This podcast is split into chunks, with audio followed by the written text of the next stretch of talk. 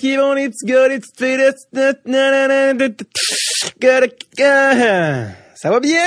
Les copains, moi ça va très bien. Déjà la deuxième semaine de puis la saison est repartie. C'est, on a repris notre air d'aller. C'est, c'est hop hein, un pédalo qui part. C'est vraiment le tripant à l'os, les jeunes.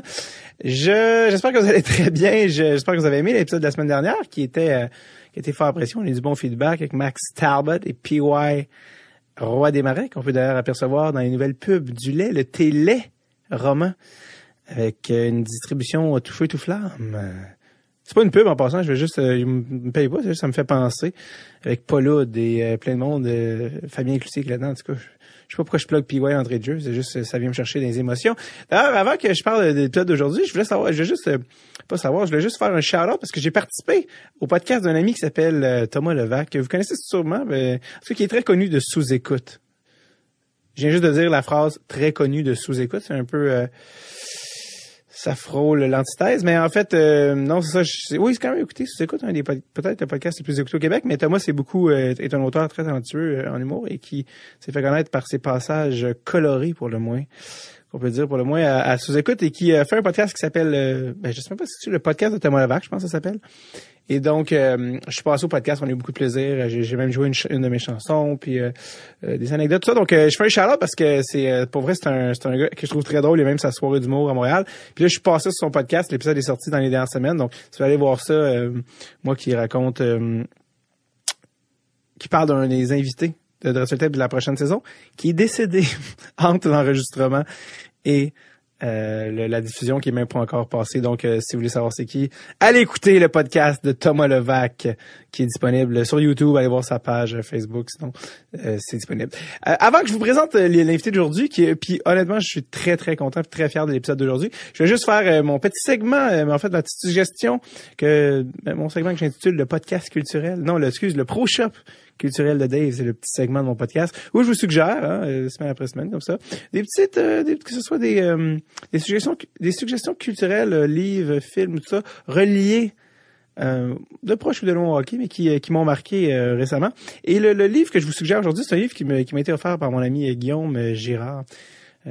alors qu'on faisait le, le, le, le, le gage pour rire à Jay cet été, puis il m'a écrit un joli petit mot dans le livre. Faites, quand vous donnez un livre, marquez, marquez un mot dedans. C'est très personnalisé, ça devient comme une carte et un souvenir. Et il me faisait une blague que moi j'étais le, le, Wayne Gretzky de Jay du temps parce que je l'avais aidé à écrire bon un peu sur le, podcast et que je faisais des belles passes. J'étais le Gretzky de la blague et je trouvais ça très très flatteur. Et j'ai lu le livre en question qui s'appelle 99 Gretzky, His Game, His Story, par le journaliste canadien Al Strachan, qui est un, un, columniste, comme on dit en anglais, qui a écrit pour euh, The Gazette euh, à Montréal, qui a écrit pour Toronto Sun, Globe and Mail, et qui est un ami personnel à Gretzky. Et moi, je vais vous avouer, j'avais une espèce de relation un peu spéciale avec Wayne Gretzky parce que, bon, c'est facilement le nom le plus connu du hockey. je veux dire, c'est un des noms les plus connus à travers la planète. Moi, j'ai un ami qui a marié une Bulgare et qui, m'a dit j'avais entendu euh, deux noms canadiens dans ma vie, Brian Adams puis Wayne Gretzky. C'est vraiment le nom synonyme de hockey, le joueur avec le 61 record, la, je veux dire la face du sport, c'est Wayne Gretzky. C'est un des noms synonymes, c'est presque une marque. je veux dire, Wayne Gretzky, c'est à ce point-là que c'est connu. Et je l'ai pas énormément vu jouer de par mon âge. Donc, quand il a pris sa retraite, j'avais 10 ans. Donc, je l'ai très, très peu jouer, plus vers la fin, en plus. Et je, me souviens très bien, très clairement de sa retraite. Je m'en souviens, on avait regardé cette game-là avec mes parents à la télé. C'est une grosse cérémonie, une grosse célébration d'avant-game, pendant la game, d'après-game. Il avait d'ailleurs perdu en, overtime contre Yaromir Yaguer, qui avait marqué le but gagnant. Et en overtime contre les Pingouins, puis euh, il y avait Mario Lemieux dans l'assistance, Marc Messier. Bref, je me souviens de ça, mais je l'ai pas autant vu jouer que, euh, que certains. Et je sais que c'est un gars qui est, selon beaucoup de monde, c'est le plus grand joueur de tous les temps. Personnellement, de mon côté, j'ai toujours comme préféré euh, Mario Lemieux, pas parce qu'il est québécois, rien, mais juste parce que je considérais que c'est un talent qui était juste incomparable et intemporel. Tu sais, Mario Lemieux, à, n'importe quelle époque, pourrait jouer. Et Wayne Gretzky, je, me disais, ah, je, le respectais beaucoup, mais j'avais pas... Il manquait de, même si je connaissais bien son histoire, son père, Walter Gretzky, il manquait de, de viande autour de l'os pour que j'apprécie autant. Je savais que je l'appréciais pas à la hauteur de ce qui devait être apprécié. Et donc, euh, c'est pour ça que j'étais très content qu'il m'offre euh, ce livre-là. Et euh, j'ai beaucoup apprécié parce que bon, comme je dis, Al Strachan, c'est euh, c'est très chronologique. C'est c'est pas très l'enfance de Gretzky, c'est plus comme son âge adulte, mais c'est tout euh, bon, ce qui est toute sa carrière un peu jusqu'à sa retraite et son après retraite, les, les, équipes canadiennes, tout ça. Et c'est très intéressant parce que bon, ça a un peu euh, un insider information, un, du insight comme on dit en anglais sur sur Gretzky, sur sa vie, sur ce qui s'est vraiment passé, puis sur comment il a influencé le sport. Bon, ce que j'aime aussi, c'est sûr, Al est complètement, son ami qui écrit le livre est complètement euh, euh biased, il est complètement biaisé. Des fois, tu te demandes si euh, Gretzky ne paye pas pour faire la promotion de comment c'est une grande personne sur la glace, mais encore plus hors de la glace et tout ça. Mais ça reste que ça donne quand même une bonne idée du portrait de Wayne Gretzky. Puis ça m'a beaucoup euh, fait plus comprendre parce que Wayne Gretzky, mettons quelqu'un qui a jamais vu jouer Pavel Datsuk ou a jamais vu jouer euh, Kovalev, tu, tu, dis marquer son nom sur YouTube, il va trouver des highlights, il va faire wow, ok, on parle d'un talent. Wayne Gretzky, c'est pas le genre de gars que tu peux écrire Gretzky sur YouTube. Ça va te donner, mettons, euh, des buts où il a battu des records, ça, mais c'est pas indicatif de sa game et de comment il a dominé. Parce que Wayne Gretzky a violé le sport du hockey. Il est à 1000 points plus que 1000 points devant le deuxième scoreur. Lui, il est premier tous les temps. Le deuxième est tellement loin derrière, et comme plus que 1000 points. Ça n'a aucun sens. Si tu enlèves tous les buts à Wayne Gretzky dans sa carrière, il est quand même premier scoreur. C'est absurde à un niveau. D'ailleurs, euh, Alex Ovechkin est en train d'essayer de rattraper les 894 buts de Wayne Gretzky. Il a passé les 600, donc euh, les gens se demandent jusqu'à quel âge peut jouer, euh, peut jouer Ovechkin. Est-ce qu'il peut rattraper Gretzky et ça malgré le fait qu'il s'est fait enlever une année complète et demie de lockout. Donc euh, à suivre, mais côté de Ovechkin. Mais bref, donc c'est pas un gars que tu peux regarder sur euh, sur YouTube. Ah, ok, oui, je vois, ok, je comprends. Non, c'est un gars qu'il faut que tu aies vu jouer, que, parce que son sa game c'était un, gars dont c'était une intelligence de jeu. C'était un, joueur d'échecs sur glace, Wayne Gretzky. Euh, d'ailleurs, il compte une anecdote fascinante qui vous donne une idée dans le livre. Il parle de comment Wayne Gretzky il est tellement conscient de ce qui se passe à la glace, il est tellement, euh, tu sais, un genre de cerveau qu'en patinant avec la rondelle, en zone 1, il passe à côté de l'arbitre, puis il dit à l'arbitre, hey, son six joueurs à l'autre bord. Tu sais, il y a 20 000 personnes dans l'aréna qui regardent la game. Personne ne voit que l'autre équipe, il y a ses joueurs sur la glace. Lui, il est en train de jouer avec la rondelle à toute vitesse, puis euh, il sait que l'autre bord, ils sont en infraction avec un joueur de plus. Ça n'a aucun sens, son intelligence. Mais surtout, tout ce a fait... Euh, bref, tout ça pour dire. Donc, c'est un gars qu'il faut que tu vois jouer en vrai. Donc, je me suis mis... Ce livre-là m'a envoyé évidemment dans un excès, une spirale, un tourbillon euh, qui aurait pu mener à ma perte. Alors que j'en suis venu... Écoute, j'étais rendu à regarder des games de la Coupe Canada 87 au complet c'est grave. Ça va ce qui nous fait dire que c'était carrément un autre sport avec l'accrochage dans le cou puis dans la face. C'était c'est euh, de toute beauté.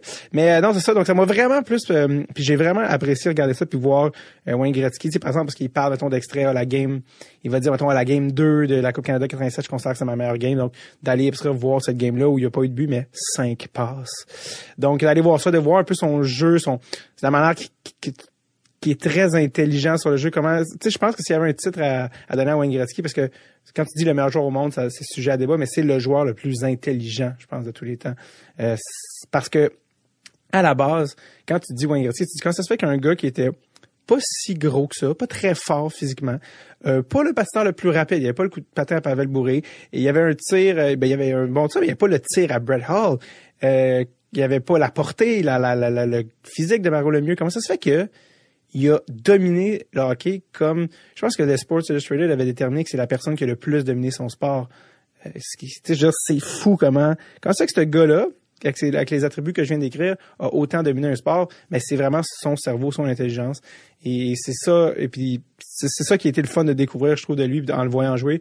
Puis j'écoute, je, je, me suis rendu à regarder la World Cup de 96, ça, puis encore une fois, il était rendu vieux, mais il était encore juste son intelligence de jeu, puis c'est de c'était quand même assez impressionnant. Puis aussi de comprendre, puis un peu aussi avec le livre, toute l'importance qu'il y a eu dans le hockey en général, son impact qu'il y a eu sur la Ligue nationale, sur le développement du sport, particulièrement aux États-Unis, quand il a été échangé à Los Angeles, euh, qui n'était pas nécessairement son choix, comme c'est bien expliqué dans le livre, alors que certains ont fait croire que c'est son choix. Euh, qu'est-ce que ça a apporté au hockey en Californie, mais aux États-Unis, tu sais, le fait que maintenant il y a des équipes à Anaheim, à San Jose, euh, dans, dans, en Arizona, tout ça, c'est beaucoup de son héritage, tu puis comment il a aidé à, vendre le hockey mondialement, alors qu'il arrive dans une ville de, cinéma où le monde ne sait même pas c'est quoi le hockey, c'est quoi les règles. Donc bref, tout l'héritage, comprendre l'importance de Wayne Gretzky. Euh, comme je dis, oui, c'est écrit par un de ses amis, puis euh, c'est biaisé, puis des fois tu te dis, mon Dieu, euh, à quel point là, genre Wayne Gretzky au-dessus de ton épaule en train de lire. Ce que je pense pas qu'il était le cas, mais je, je, rappelle le nom du livre, 99 Gretzky, His Game, His Story par Al Strachan. Euh, ça se lit assez facilement. Là, c'est, pas. Euh, donc bref, s'il y en a qui veulent, je vais pas dire se réconcilier, mais en tout cas comprendre en, tout cas l'héritage de Wayne Gretzky à travers sa carrière. Euh, et tout ça. Les années, il revient sur les Olympiques, les fameux Olympiques où il a été laissé de côté au tir de barrage en 98 avec l'image qui a marqué les, fans de lui qui, qui est comme la tête entre les jambes avec les larmes aux yeux au banc. Donc bref, je m'emporte. Mes, mes intros vont être de plus en plus longues, ça continue, mais bref. checkez ce livre-là, puis euh, n'hésitez pas de me répondre aussi, de, donner du feedback, euh, que ce soit euh, sur les, ben, pas que ce soit, mais par les médias sociaux, que ce soit sur Facebook, Instagram, tout ça. J'ai hâte d'avoir votre feedback sur sur les trucs que je propose. le premier épisode, j'avais parlé du documentaire de Russian Five. Si vous l'avez regardé, faites-moi en part aussi, ça va me faire plaisir de savoir qu'est-ce que vous pensez de ces petites suggestions euh, amicales, certes.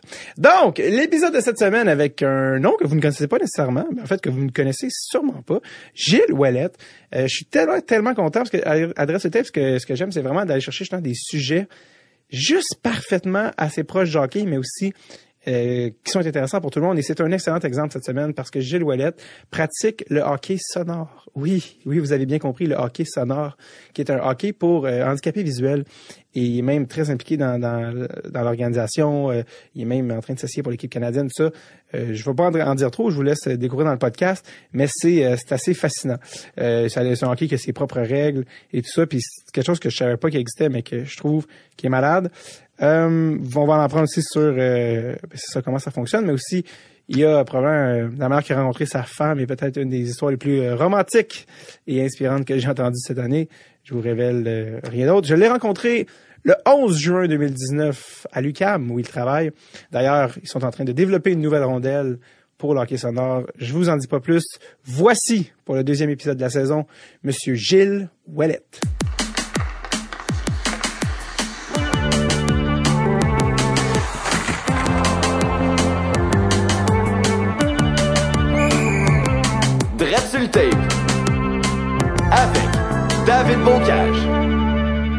Donc, je suis aujourd'hui avec Monsieur Gilles Ouellette, qui est, si je ne me trompe pas, président euh, de la Ligue des... Président du club d'hockey sonore, le Hibou de Montréal. Exactement. Et là, les gens doivent penser, ah, c'est un sketch de RBO, là, hockey avec. Non! C'était un sketch maintenant. C'est euh, c'est vrai, c'est une option qui est incroyable pour les gens qui ont un handicap visuel. Gilles, euh, ben, première question, parce que les gens, beaucoup de gens ont jamais entendu le terme hockey sonore, qui est un terme quand même assez, euh, deux mots qu'on entend rarement ensemble. On dirait un cadavre avec ski, euh, hockey sonore. Et euh, donc, s'il vous plaît, pouvez-vous nous expliquer c'est quoi le hockey sonore? Ben, le hockey sonore, c'est ça se joue en patin. Hein. C'est là j'en parlais hier justement à une technicienne en, radiologie. J'expliquais que, ce que je faisais. Et puis, euh, elle non plus, jamais entendu parler de ça. Donc, elle demandait, ça joue-tu en, luge? Je dis, non, on n'est pas du hockey luge, on est du hockey sonore. La grande différence, c'est que notre rondelle est deux fois plus grosse qu'une rondelle normale. Mm-hmm. Elle est en métal. Et à l'intérieur de la rondelle, il y a des bearings, des billes, qui fait que quand elle bouge, elle fait du son. Ouais, kickling, kickling. Kickling, kickling, kickling. Euh, ouais. tout à fait, c'est ça. Tu sais, clicking, kickling, ça bouge. Donc, quand elle est frappée, euh, clicking, clicking, ça repart, tout ça. Donc, euh, on joue en patin euh, avec nos bâtons de hockey, équipement complet. Puis là, c'est la rondelle qui est plus grosse au niveau de, de, de l'objet de jeu. Euh, ce qui est aussi différent par rapport à euh, sur la patinoire, c'est nos filets de hockey. Euh, en hauteur, ils ont un pied de moins que les, les filets réguliers qui ont quatre pieds. Donc, nous, nos filets ont trois pieds de haut. C'est ça, OK. Donc, un petit peu, un petit peu différent, mais, c'est du hockey sur glace Mais c'est hockey sur glace normal, euh, qui joue avec des arbitres. Euh, c'est ça. Donc là, vous êtes déjà dans, vous êtes déjà tombé dans les euh, dans la différence des règlements. Donc il y a les buts qui sont un petit peu plus un petit peu euh, bon plus petits. Oui. la rondelle qui est plus grosse. Oui. la rondelle en métal qui qui, qui était euh, qui, qui peut pas durer non plus un nombre de matchs limité. Ça, ça, ça, en fait, euh, j'ai entendu dire même qu'à la base, c'était une canne de soupe de tomate, c'est vrai ça? Ben, pas la soupe de tomate, une canne de conserve de 48 onces. Une canne de tomate, de jus de tomate, là. De jus de tomate. Ouais, mais des, les grosses de 48 onces. OK. Ça, c'est comme ça que ça a commencé. Ça a commencé comme ça au Québec. Euh, le club existe depuis 1979, qui a été créé par M. Jacques Caron à l'époque.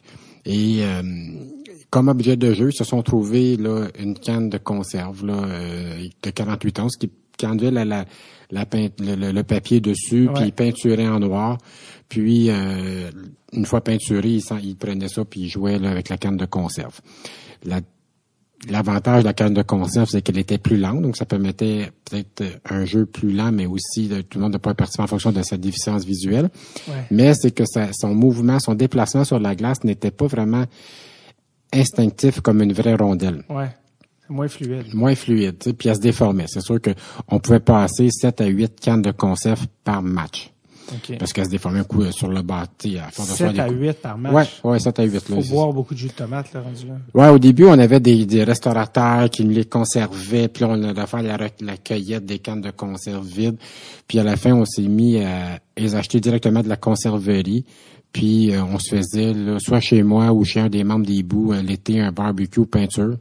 Et on peinturait les, tous les, les, membres de l'équipe handicapés visuels, coordonnés par deux, trois bénévoles voyants. On peinturait des cannes de conserve euh, en noir. Donc, on les achetait directement. Ça nous coûtait 1,15 la canne de conserve vide. On l'achetait directement à conserverie. On a fait ça jusqu'en 2015.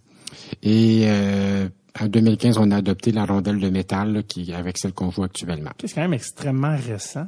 Je pensais que c'était, je pensais que c'était la, rondelle. Ça, veut dire que ça fait juste quatre ans que vous. Ouais. Ben, que nous, au Québec, on joue avec ça. Ailleurs, en Toronto, Vancouver, ailleurs au Canada, ils jouent avec ça depuis plus longtemps. Okay. Puis nous, ben, pour se standardiser, puis aller avec euh, le, le, restant des joueurs canadiens, on a abandonné la canne, puis on a joué avec la rondelle. Parce que là, les hiboux, vous êtes la seule équipe euh, de hockey pour euh, bon je sais pas comment vous malvoyant c'est quoi le terme euh, c'est handicapé visuel. handicapé visuel. Euh, au Québec vous êtes la seule au Québec. Oui on est la seule au Québec. Et il y en a d'autres au Canada vous avez réalisé. Oui il y en a pas ben là en 2010 on a commencé à prendre contact avec les, les on, dirait il y en doit en avoir d'autres on a pris contact avec les joueurs de l'Ontario et également les joueurs de Vancouver puis on a organisé lors du premier défi sportif ces, ces gens-là sont venus à Montréal on est venu jouer, euh, il y a eu avant ça peut-être un échange. on est allé faire une demi-partie, une partie là, à, Toronto avec l'équipe de là-bas. Par la suite, lors du défi sportif de Montréal en 2010, on a fait euh, euh, toutes les gens de Vancouver, Toronto et Montréal, on a joué ensemble. Et c'est de là est partie l'association canadienne de hockey sonore qui, eux, ont continué à développer ça à travers toutes les autres provinces. Puis maintenant, il y a des, il y a des clubs de hockey un peu partout à travers le Canada. Là. Puis ça vient, euh, tu sais, le, hockey en, Ontario aussi, vous, vous avez fait 36 ans, je pense, que vous existez ici? Ou, euh... Nous, on a fait 40 ans. 40 ans, excusez, le, club de Toronto, de l'Ontario, existe aussi depuis 40, 40, 41 ans, 43 ans. Là. Mais c'est juste dans les années 2010 que vous avez ben, il y a déjà eu des contacts avant dans, le passé, là, mais ça avait moins bien fonctionné. Des fois, là, ça avait moins Il y a eu des contacts, ça a arrêté. Euh, mais vous n'aviez pas les mêmes règles, c'est ça qui est drôle. Oui, on n'avait pas les mêmes règles. Nous, euh, c'est ça, on n'avait pas les mêmes règles. Euh, quand on a commencé à jouer, puis quand on s'est dit encore on va jouer ensemble, il a fallu comme il y a eu plusieurs conversations entre les trois clubs pour standardiser les règles. Euh, pour arriver à un contenu uniforme. Euh, parce que on voulait que ça justement s'entende. On n'avait pas le même objet de jeu. Nous, on jouait avec la canne en 2010. Eux jouaient justement avec une roue de un peu une roue de barbecue, on pourrait dire, qui avait inséré dedans justement des, des, des billes. Là, qui faisait des donc qui ressemblait plus à une rondelle mais qui la roue barbecue aussi des fois quand elle tombait sur le côté ben à rouler. Tu sais, La rouleur revenait facilement sur, sur le plat. Euh, donc, il y avait aussi le règlement d'une passe en zone offensive que nous, on avait, qu'eux n'avaient pas. Ça, c'est au Québec. Donc, il y avait différentes... Dans le fond, pour le règlement de la, la passe, juste pour clarifier, c'est que dans le fond, quand un joueur arrive en zone offensive, il est obligé de faire au moins une passe. Une passe à un joueur de son équipe qui n'a pas été touché par un joueur en défensive.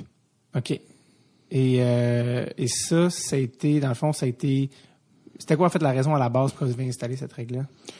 Ben nous, on avait installé cette règle-là pour permettre euh, aux, gardiens de but, parce que les gardiens de but sont généralement complètement non-voyants.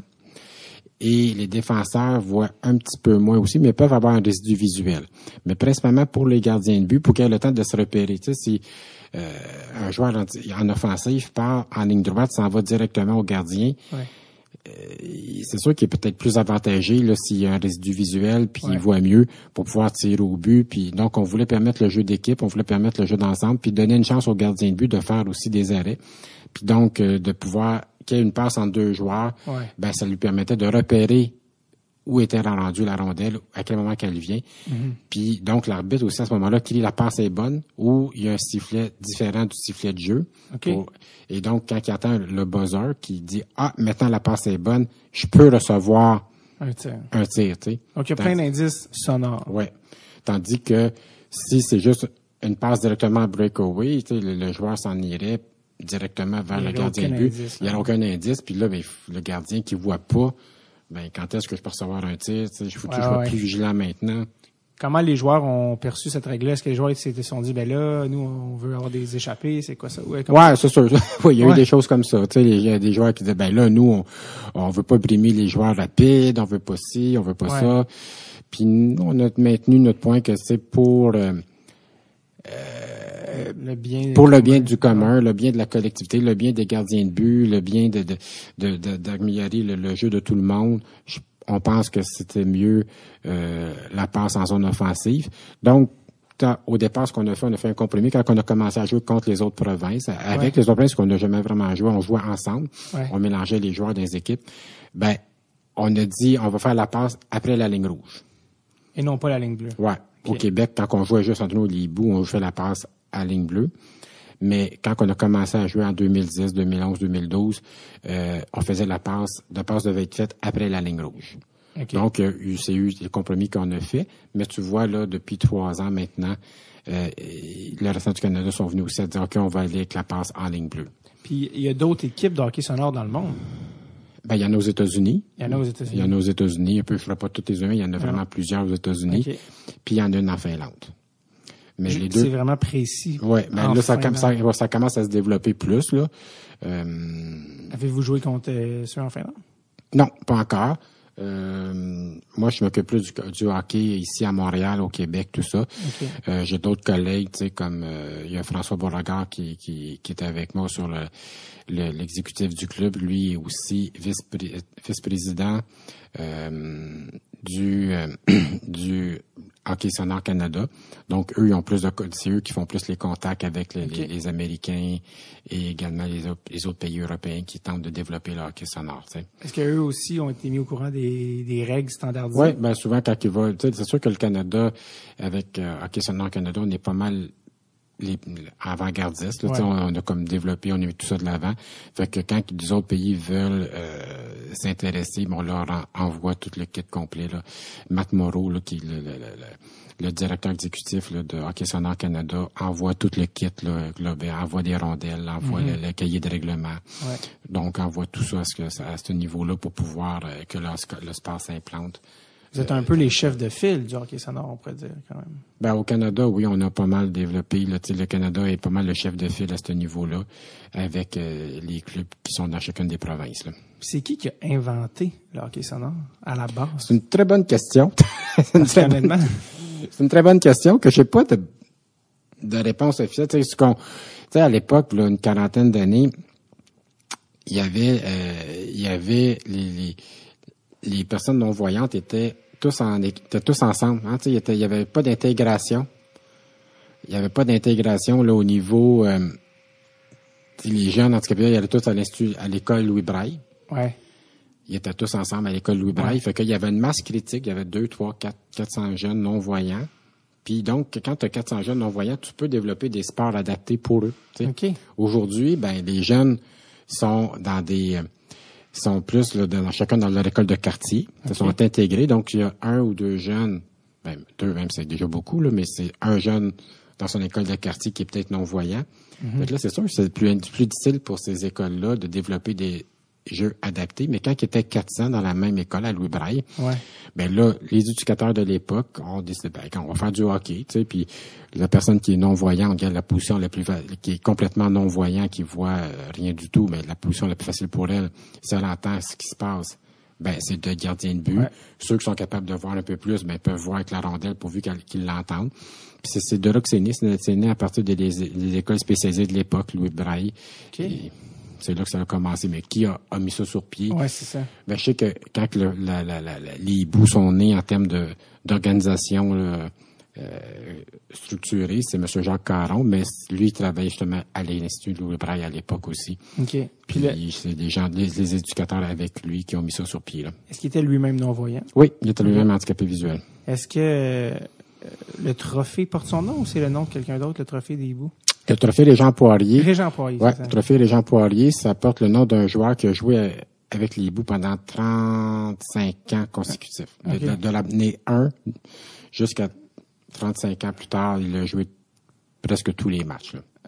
ça, ça, fait, ça veut dire que ça fait pas longtemps qu'il ne joue plus. Ça non, La, légende des hiboux. Ouais, c'est ça. Puis c'est un gars, c'est un trophée qui reflète l'esprit sportif, euh, la gentillesse sur la glace, la courtoisie, autant sur la glace qu'en dehors de la glace. C'est quelqu'un qui est toujours là, toujours de bonne humeur. Puis c'est ça le trophée de Jean Poirier, là, parce que euh, l'Hibou, c'est vraiment un club récréatif, participatif. Euh, l'idée, c'est que les gens viennent avoir du plaisir ensemble. Euh, ce qui regroupe ces gens-là, on aime bien dire que les ça change des vies.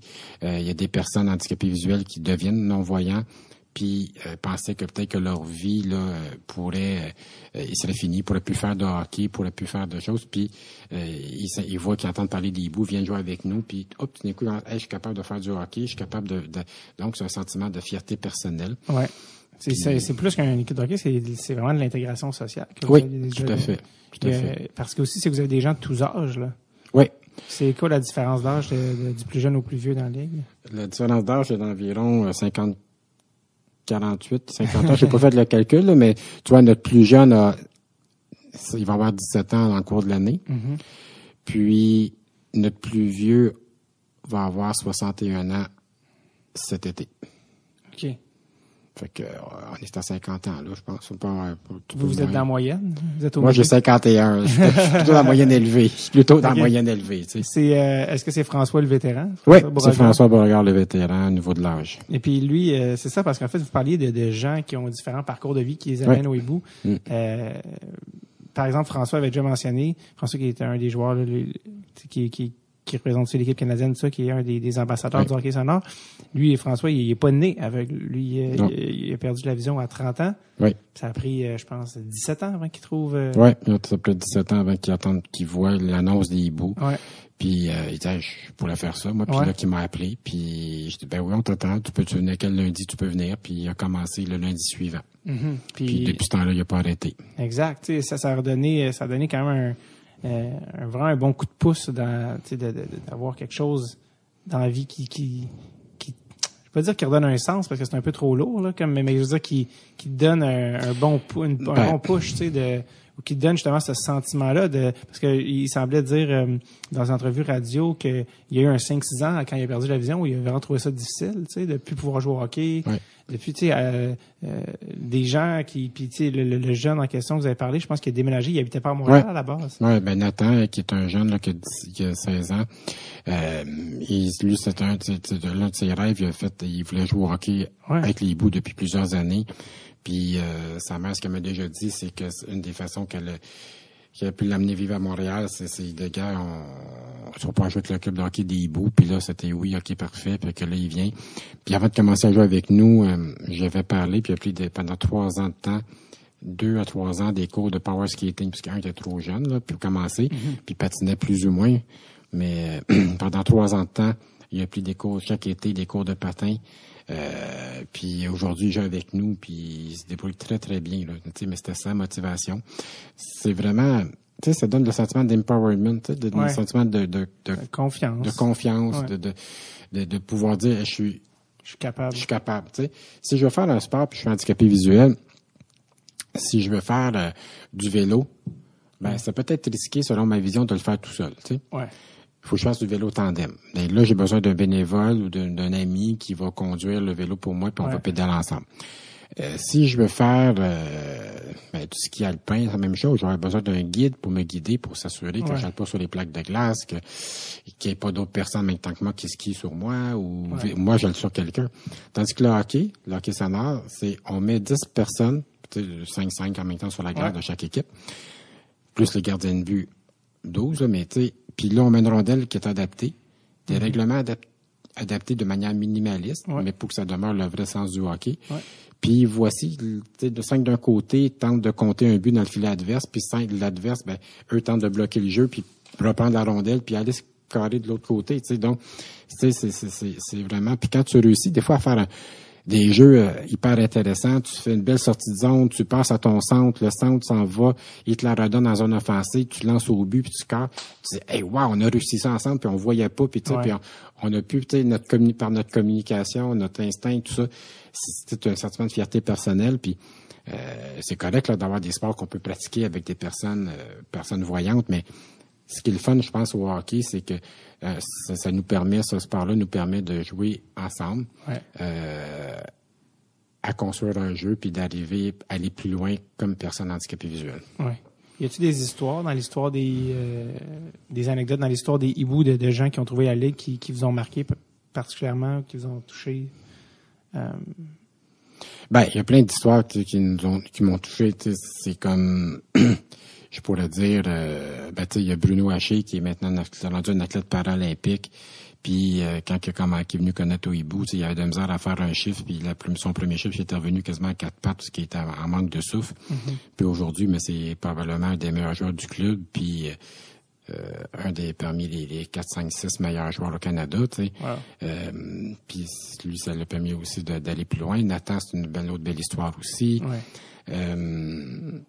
Martin, là, tu sais, qui, qui parle Martin Dufault, qui joue avec nous depuis 25 ans, là.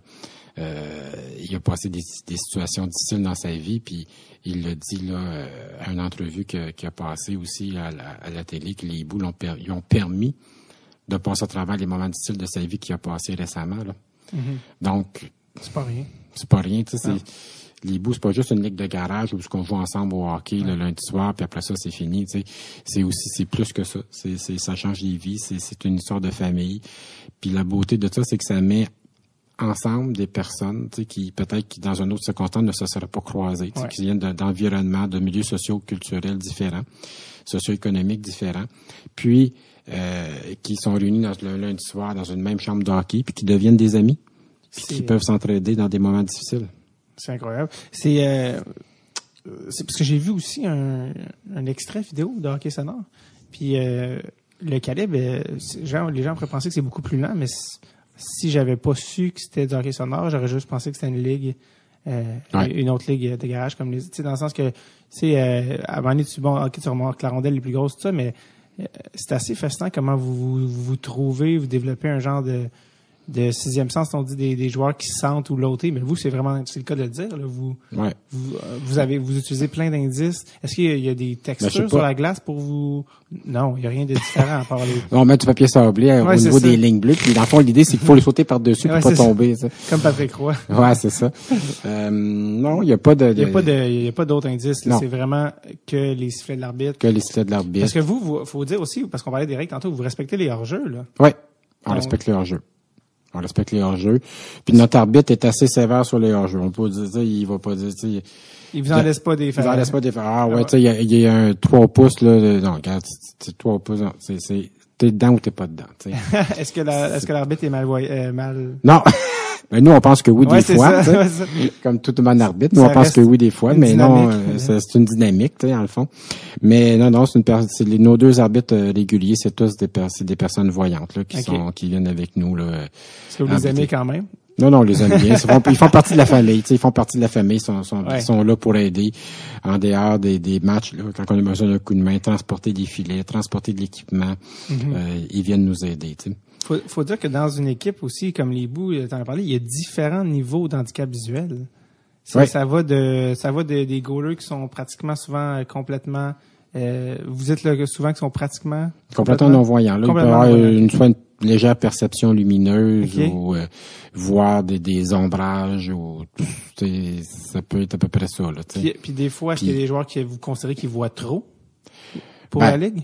Ben, c'est dans le sens que on peut avoir des gens qui sont handicapés visuels. Tu sais, il peut y avoir des gens qui sont légalement aveugles au titre de la loi canadienne. Puis tu peux avoir des gens qui sont handicapés visuels au titre de la loi québécoise. La loi québécoise est un peu plus large. Euh, donne un peu plus de, de, de, de flexibilité, mais euh, c'est tous des personnes qui ont un handicap visuel. Okay.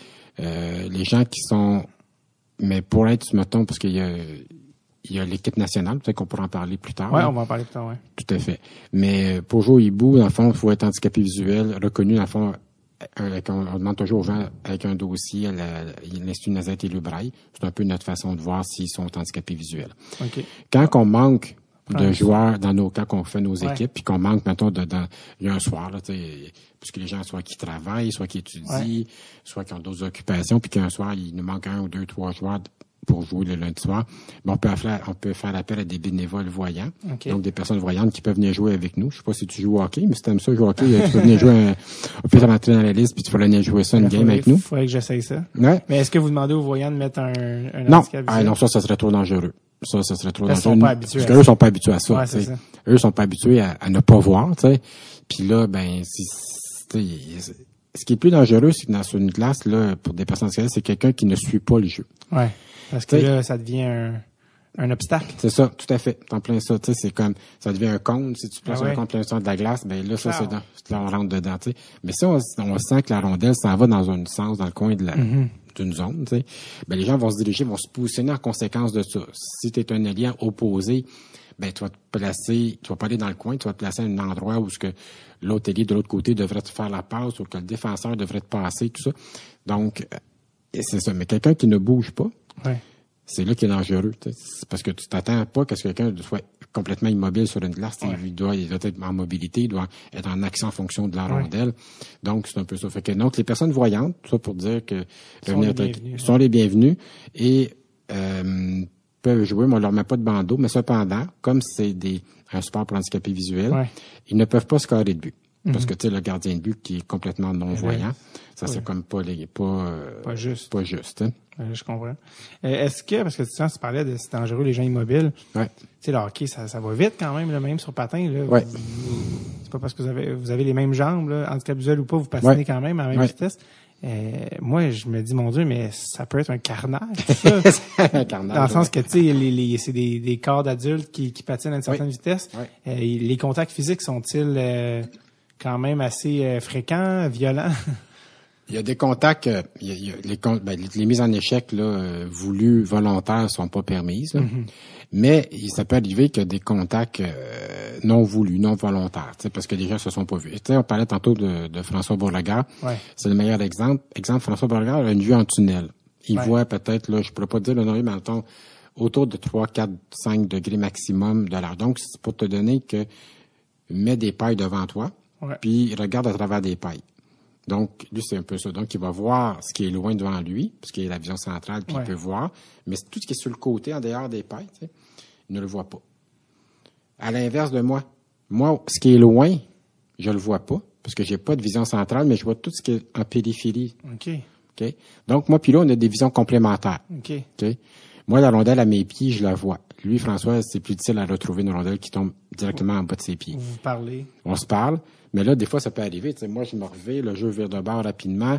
Euh, j'arrive, puis François, ben, j'arrive du côté. Il m'a pas vu. Moi, je l'ai pas vu en même temps, ce qui était plus loin dans ma champ de vision. Puis là, on pourrait se rentrer dedans. ça, ça peut arriver, mais ça arrive pas. Euh, il peut avoir, non, ça peut pas se fréquent. Il peut y avoir deux, trois, quatre games. Est-ce que c'est frustrant? Oui, c'est frustrant parce que là, tu sais, dans fond, Yeah, attention, toi, attention. Ouais, des fois, on peut se le dire, mais souvent, c'est, on se rend compte, ben, c'est plat parce qu'on s'est juste pas vu, on, le jeu a changé. Et aussi, c'est parce que souvent, le jeu peut changer de côté assez rapidement. Tu sais, il y a eu une, interception en zone neutre, puis mm-hmm. euh, une contre-attaque rapide, puis là, tout d'un coup, hop, il y a une collision. Tu sais, ça, ça peut arriver, tu sais. Ouais. Mais la chose la plus cocasse, c'est une fois, c'est une personne qui, qui, qui s'en allait, qui faisait un back-check vraiment rapide. Puis il pensait qu'il restait encore 15 pieds derrière le filet, tu sais, en fait, puis il rentrait en, pleine face dans le fond de la patinoire en pensant qu'il restait encore 15 pieds avant d'arriver à la fin de la patinoire. Tu sais. Donc on a tout fait comme tu sais, ça fait comme des cartoons, tu vois, là, tu sais, quelqu'un s'est écrasé puis fait Roadrunner. Ouais, c'est ça. on a tous gardé notre fraction de seconde euh, silence, mais la fois qu'on l'a vu se relever, on a fait comme là on est parti à rire, tu sais, c'était quand même ça c'est quand même 15 pieds, c'est quand même beaucoup. ouais, ben, la personne s'en allait vraiment, tu sais, elle l'a pas freiné. Là. Tu sais, ce qui l'a freiné, c'est la bande. C'est ah comme... C'est ça. c'est pas blessé? Non, non, c'est pas blessé. Caroline. Mm. c'est comme... C'est comme un... Mais c'est là, qu'on peut voir des fois les, les, les ah ouais, le, degré, le, degré de vision. Tu sais, où quelqu'un, une fois, c'est arrivé, qui voulait sortir de la patinoire, euh, à la, pour aller changer de chiffre ouais. au des joueurs. Puis il est arrivé pour sortir, mais il était, il était pas assez avancé. Il est sorti par la baie vitrée, tu sais, comme, il arrive pour sortir, puis faire le saut de la personne vers le, banc, mais il y a encore la baie vitrée, tu sais, tant qu'il fait que, il fait, hop! C'est. Ça marche pas, tu sais. Des choses comme ça. Ah ouais. Cocasses. est-ce que, euh, Mais ça arrive pas si souvent que ça, là. Est-ce qu'il y a quelque chose qui change aussi au banc, tu sais, au niveau des changements, comment vous faites, euh, c'est la même chose? on va caler nos positions, tu sais, maintenant, tu sais, on va dire, OK, euh, quand on est quand ça va bien, on est trois, deux trios, tu sais, ben, OK, qui, moi, je suis les droits, sound, gauche. Que, tu sais, on dit, OK, gauche, gauche, gauche, gauche, tu sais. Mm-hmm. Fait que celui qui me remplace, qui était les gauches, ben, c'est que c'était Lyonnais parce que, tu sais, faut le crier. On dit, voir, mais quand tu t'en vas au banc, tu le cries. Fait que, donc, c'est comme ça qu'on sait, on peut pas se fier ce que la personne qui est sur le banc nous voit arriver, tu puis qu'il va embarquer. Donc, c'est beaucoup plus, euh, puis, ce qui est important en hockey sonore, c'est la communication sur le banc aussi. Parce qu'on dit, OK, regarde le dernier chiffre qu'on vient de faire. Euh, bon, dans telle situation, tu vois, au lieu de te passer là, peut-être qu'on va essayer, je vais te passer derrière le filet, tu iras récupérer. Moi, j'allais me placer devant le filet, fais-moi une passe, ou je vais distraire le défenseur. Donc, c'est, c'est beaucoup la communication, puis ça c'est de préparer des jeux sur le banc qui pourraient se reproduire une fois sur la glace. Okay. Parce que euh, exemple, moi encore là, une, une, comme j'ai pas de vision centrale, ben euh, je peux pas savoir, tu mon à peu près à 6, 5, 6, 7 pieds de moi, là, je vois plus. Tu je peux pas voir le joueur, je, je sais pas où ce qui est. Fait que faut que je l'anticipe. Donc, c'est pour ça qu'il faut qu'on se parle, puis OK, dans telle circonstance, toi, tu vas te retrouver là. Je comprends. Euh, y a-tu des règles, tu sais, le sport est encore en évolution, tout ça, y a-tu des règles que toi, tu te dis, il y a encore des trucs qu'on peut améliorer du hockey sonore que j'aimerais, ou tu trouves que vous êtes rendu quand même à quelque chose d'assez, euh, équilibré, d'assez euh, fluide puis euh, efficace, comme... Non, je pense que, sincèrement, à, à brûle pour point, non, parce que l'autre projet qu'on travaille vraiment beaucoup, c'est le développement d'une rondelle électronique. oui, Donc, c'est un peu ça. Mais à part les règles, euh, non. Euh, on a adapté les. Au départ, tu sais, quand tu disais, nous, les hiboux, on a fait adopter le règlement de la passe, mais eux, les, les, autres équipes canadiennes, ils jouaient déjà avec un filet de trois pieds. Ah nous, au hein? hibou, on jouait avec un filet de quatre pieds. Fait que on a adapté le filet de trois pieds maintenant, nous aussi, à Montréal. Fait que tout le monde, de leur côté, on fait des compromis. Puis je pense qu'on est arrivé avec quelque chose de assez j'allais dire idéal. Je, pense que je vais pas me Je pense que c'est idéal. Peut-être qu'il y a des choses qu'on pourrait améliorer, mais je pense pas. Je pense que on est arrivé vraiment à un niveau de, règlement. Parce que tu sais, la, beauté d'un sport, pour qu'il soit efficace, d'un sport adapté, c'est qu'il y ait le moins d'adaptation possible. Donc, tu sais, le filet, ben oui, il y a une adaptation, mais c'est quand même relativement mineur. Il y a une, adaptation pour la passe en zone offensive, mais quand même après ça, il y a la rondelle, mais c'est les trois grandes adaptations qu'il y a. Après ça, les autres règlements, c'est les autres règlements de jeu de hockey qui, qui comme on voit dans la Ligue nationale. Je comprends. Euh, je, voulais, je voulais vous demander, euh, avant de passer à rondelle, qui est un dossier vraiment fascinant. l'équipe nationale aussi. Ben oui, l'équipe nationale aussi. Ah ouais. Ah non, écoutez, c'est ça que je vous dis, on n'a pas, on n'est pas limité dans le temps, c'est ça qui est le fun. Euh, non, je vais demander une question qui, qui va paraître vraiment peut-être stupide, mais comment vous vous rendez au game?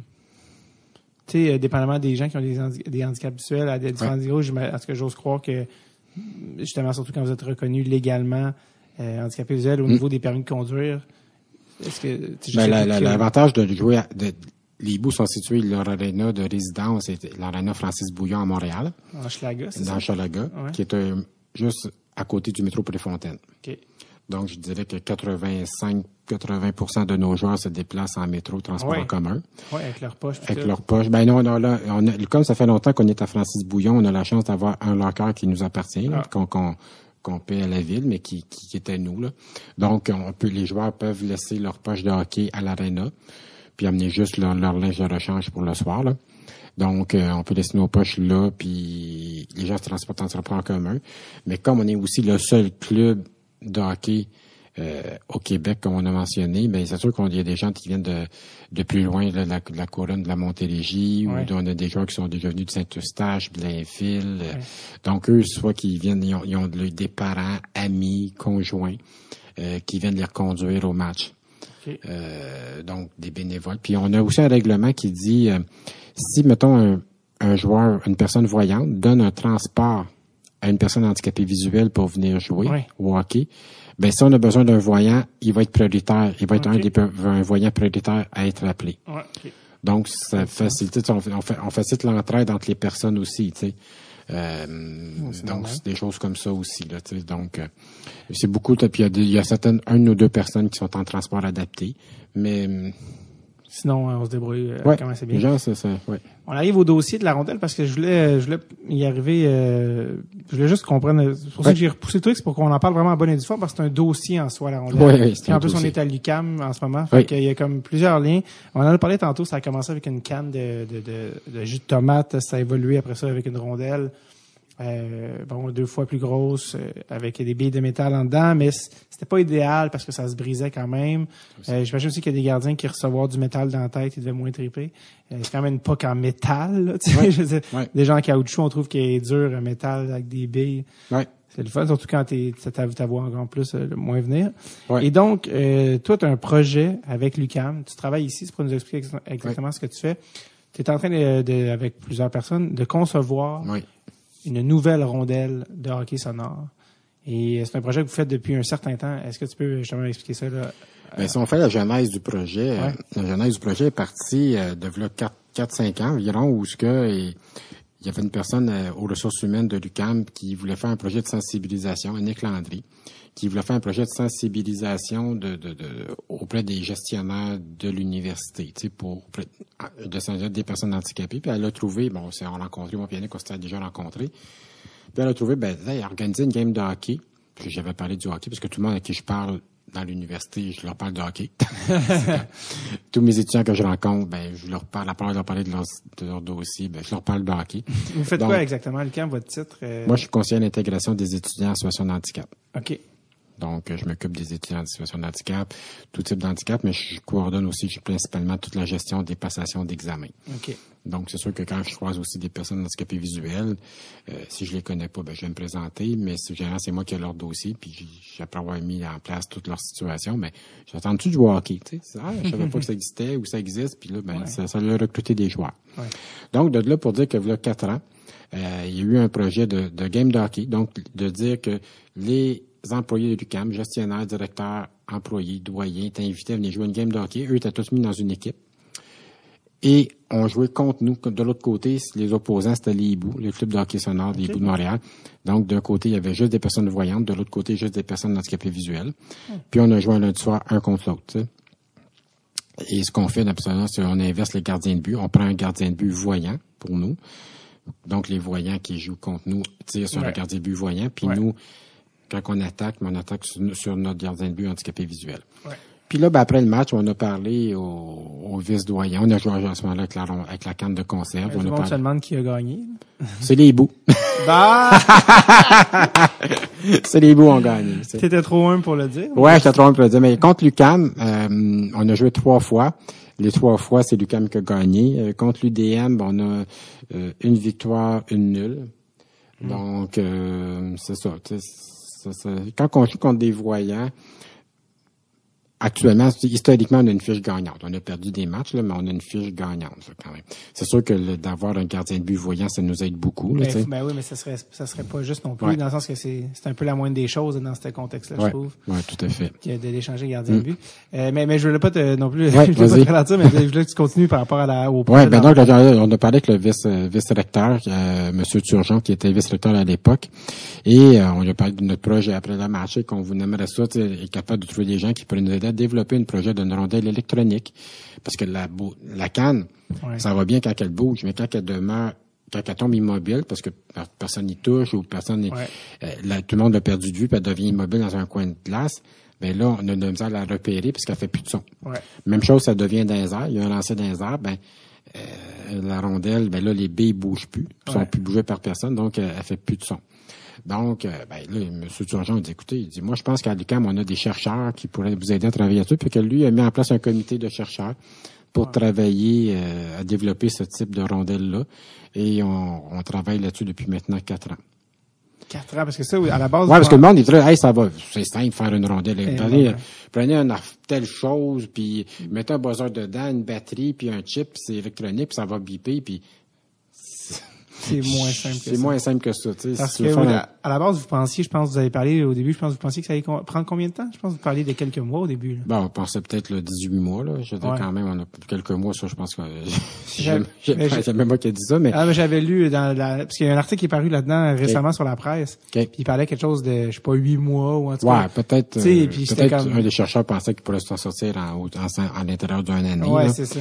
Mais, en fin de compte, on s'est bien réalisé que il y aurait toujours des complexités, comme souvent un des chercheurs nous dit, quand il regarde le matériau, mettons le, caoutchouc ou tel type de plastique, donne, quand il donne ses caractéristiques, il les donne pas en fonction des s'il est sur une glace, il n'est pas à, placer à, moins 2 de température, tout ça. Donc, euh, aussi, on, a, on veut aussi avoir le poids le plus léger possible. La rondelle de métal actuellement pèse 310 grammes. Euh, on voudrait que la rondelle électronique pèse moins. Donc, euh, combien pèse une rondelle de hockey normale? 80, De mémoire, le code, là, je voudrais pas que quelqu'un m'écrive des colonnes de ah mais je pense que c'est autour de 60, 80 ou 90 grammes. Là. Mais un temps bas de 100. Ouais.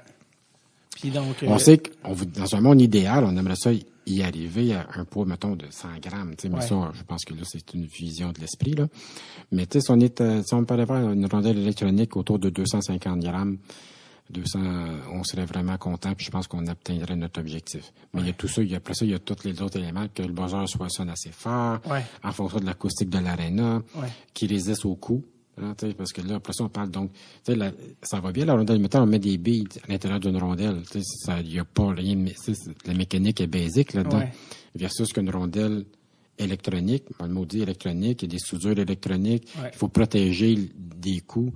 Euh, je connais, on, a déjà fait une chose d'impact, je me rappelle plus du chiffre, là, mais une rondelle lancée assez fort qui pogne le, le poteau de but ben, il y a une force assez importante qui, qui doit se, qui, qui, est absorbée, qui, est absorbée par la rondelle, puis qui doit pas être, qui doit pas faire baiser les connexions, les soudures, tout ça. Donc, c'est un défi là, assez important.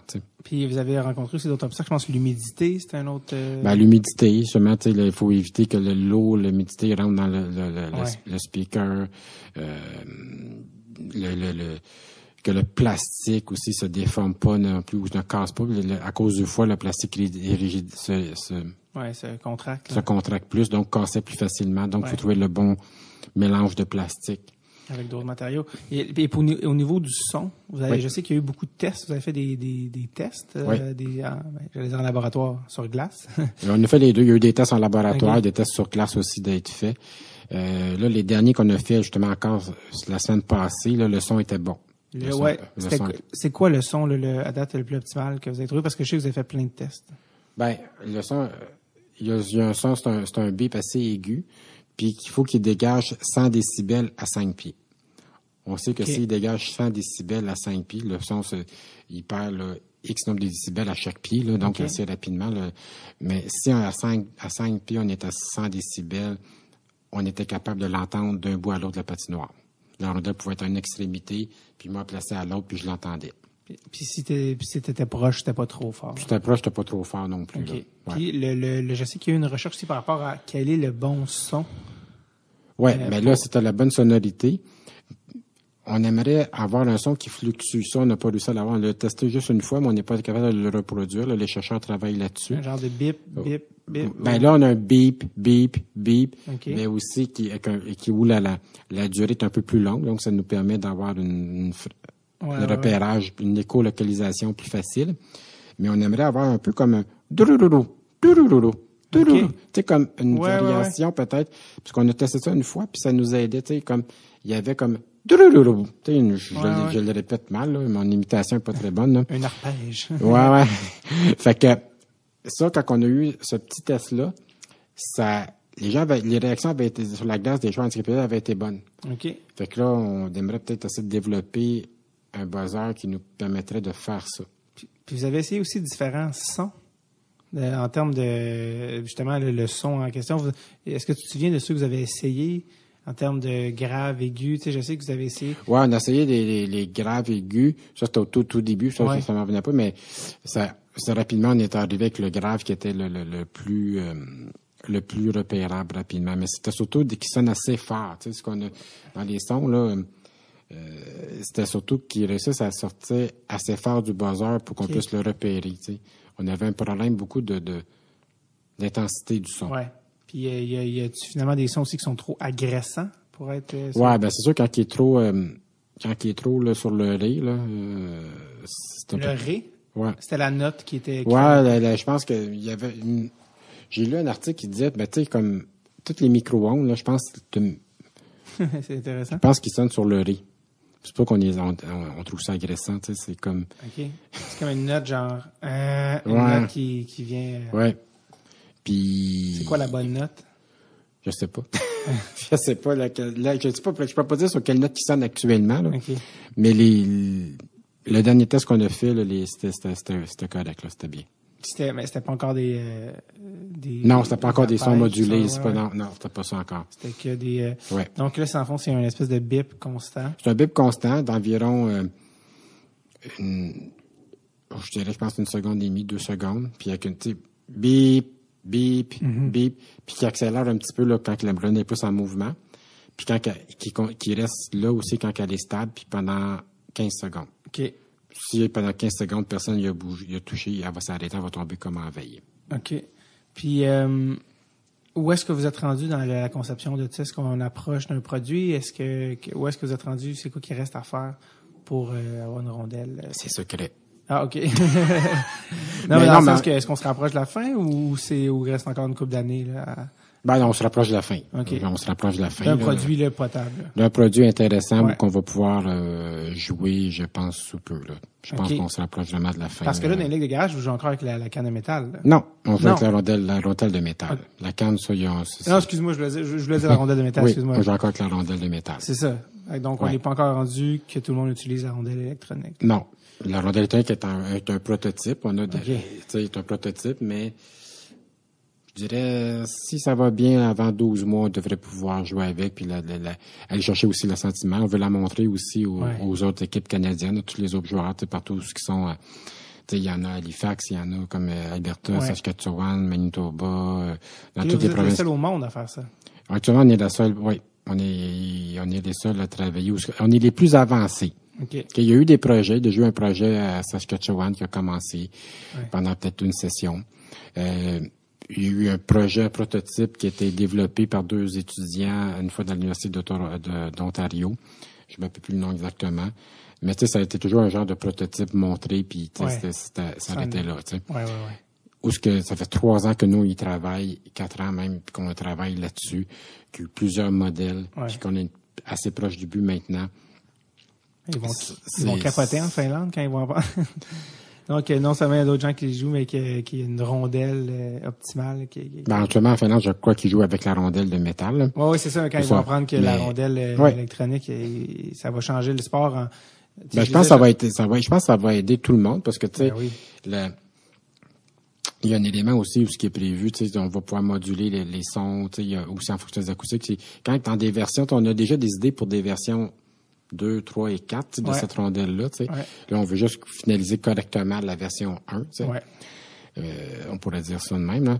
Mais. La version 1 qui elle-même est déjà la version 1000. Oui, oui, c'est ça, c'est la version 1. Pour nous, pour les gens qui vont la voir, ça va être la version 1, mais pour nous, c'est la version, oui, comme tu dis, peut-être la version 1000, là, parce que il y a eu beaucoup de travail de fait, d'énergie, de, de, prototypes, de, de, de briser des prototypes, de, de de développer des choses comme ça. Là, Parce que je lisais aussi dans l'article de la presse que oui, ça change le hockey sonore, mais que ça, ça aurait le potentiel de changer un peu tous les autres sports pour handicapés visuels, parce que je pense que ça, la technologie en, tant que telle pourrait être utilisée ouais, dans ben c'est sûr que les, chercheurs travaillent, eux, c'est qu'ils travaillent à pouvoir prendre cette, cet, cet élément-là du sonore, puis de pouvoir l'implanter dans d'autres types de sports aussi. Là. Mm-hmm.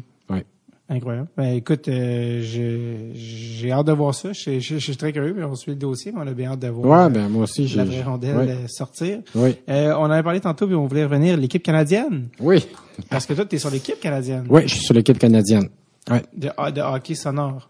De hockey sonore, oui. L'équipe nationale. J'étais sur la première, j'ai été sur la, je suis sur la première équipe nationale canadienne.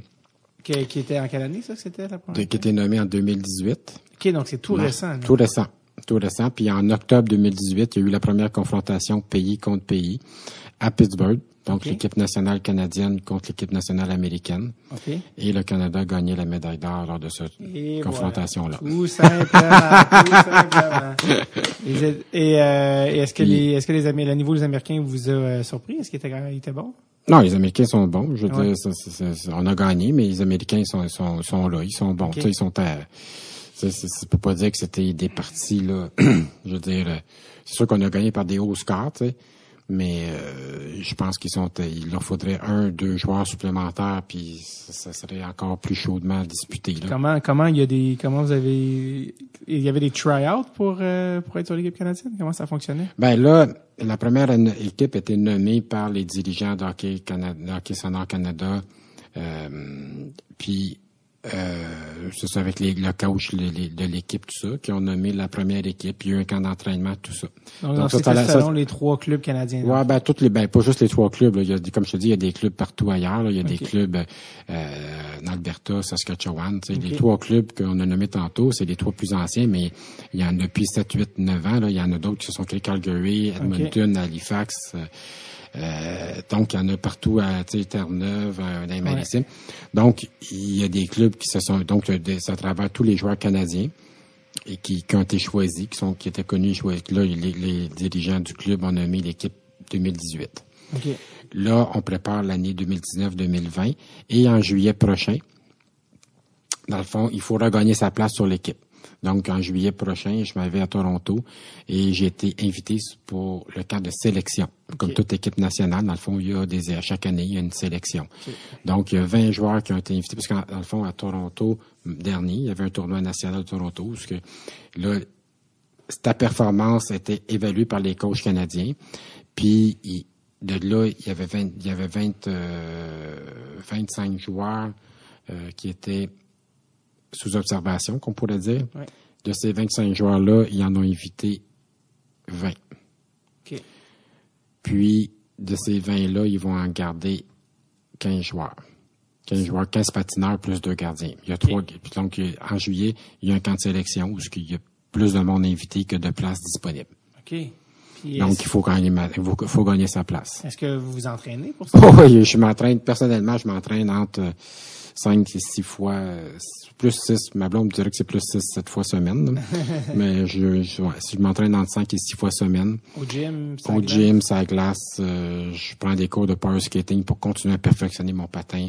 Euh, J'en fais avec moi, François Beauregard et les hiboux qui veulent venir aussi. On a des, une fois par semaine, on fait, on a une heure de glace avec un coach. Puis on, on fait des entraînements. Plus je vais au gym, j'ai un entraîneur euh, qui me suit. Euh, je vais au gym, je vais au gym de l'université ici. Mhm. Euh, donc, je m'entraîne hors glace, sur glace. Est-ce qu'il y a beaucoup de Québécois sur l'équipe canadienne? On est, il y a, attends une minute, là. ben, dans l'édition de l'année passée, il y en avait quatre. OK. Et puis, euh, cette année, ben là, dans les, les gens invités, il y en a cinq. Il y a cinq personnes invitées. OK donc, toi et François. Moi, François. Euh, l'année passée, là, sur l'équipe de l'année passée, il y avait Bruno Haché, François okay. Gilles Wallet, Simon Richard, qui était sur l'équipe nationale, et euh, Robert Gignac, qui était assistant directeur général. dans, l'année 2019, ben, ces joueurs-là sont, tous les joueurs que j'ai nommés sont invités. Puis à ceux qui s'est rajouté Julien Blais, euh, qui s'est ajouté là, pour venir euh, au camp de sélection. OK. Fait qu'il y a quand même euh, solide, solide représentation. Il y, a, une solide représentation. Puis là, ce qu'il faut comprendre, c'est que dans, l'équipe nationale, quand on joue du hockey, pas au hibou, là, mais quand on joue les matchs des équipes nationales, ça marche aussi par niveau de vision. OK. Les joueurs, les gardiens de but sont, sont, sont classés qu'on appelle B1. Donc, c'est des joueurs qui voient le moins, qui voient le moins. Ouais. Les joueurs qui voient un petit peu plus, mais encore là, qui voient 5% et moins, c'est des joueurs qu'on appelle B2. Eux, ils ont un casse blanc sur la glace. Et il y a des joueurs qui sont qui voient plus, qui voient entre 5% et 10% maximum. Eux, c'est des B3. Donc, euh, moi, Bruno, François, on est des B2. OK. OK. Donc, le coach, le coach de l'équipe nationale, quand il envoie ses cinq joueurs sur la glace, mettons pour une mise au jeu, il faut qu'ils mettent un maximum de 13 points sur la glace. Ça veut dire ça, 13 points, ça peut être comme 3 B3 puis 2 B2. OK.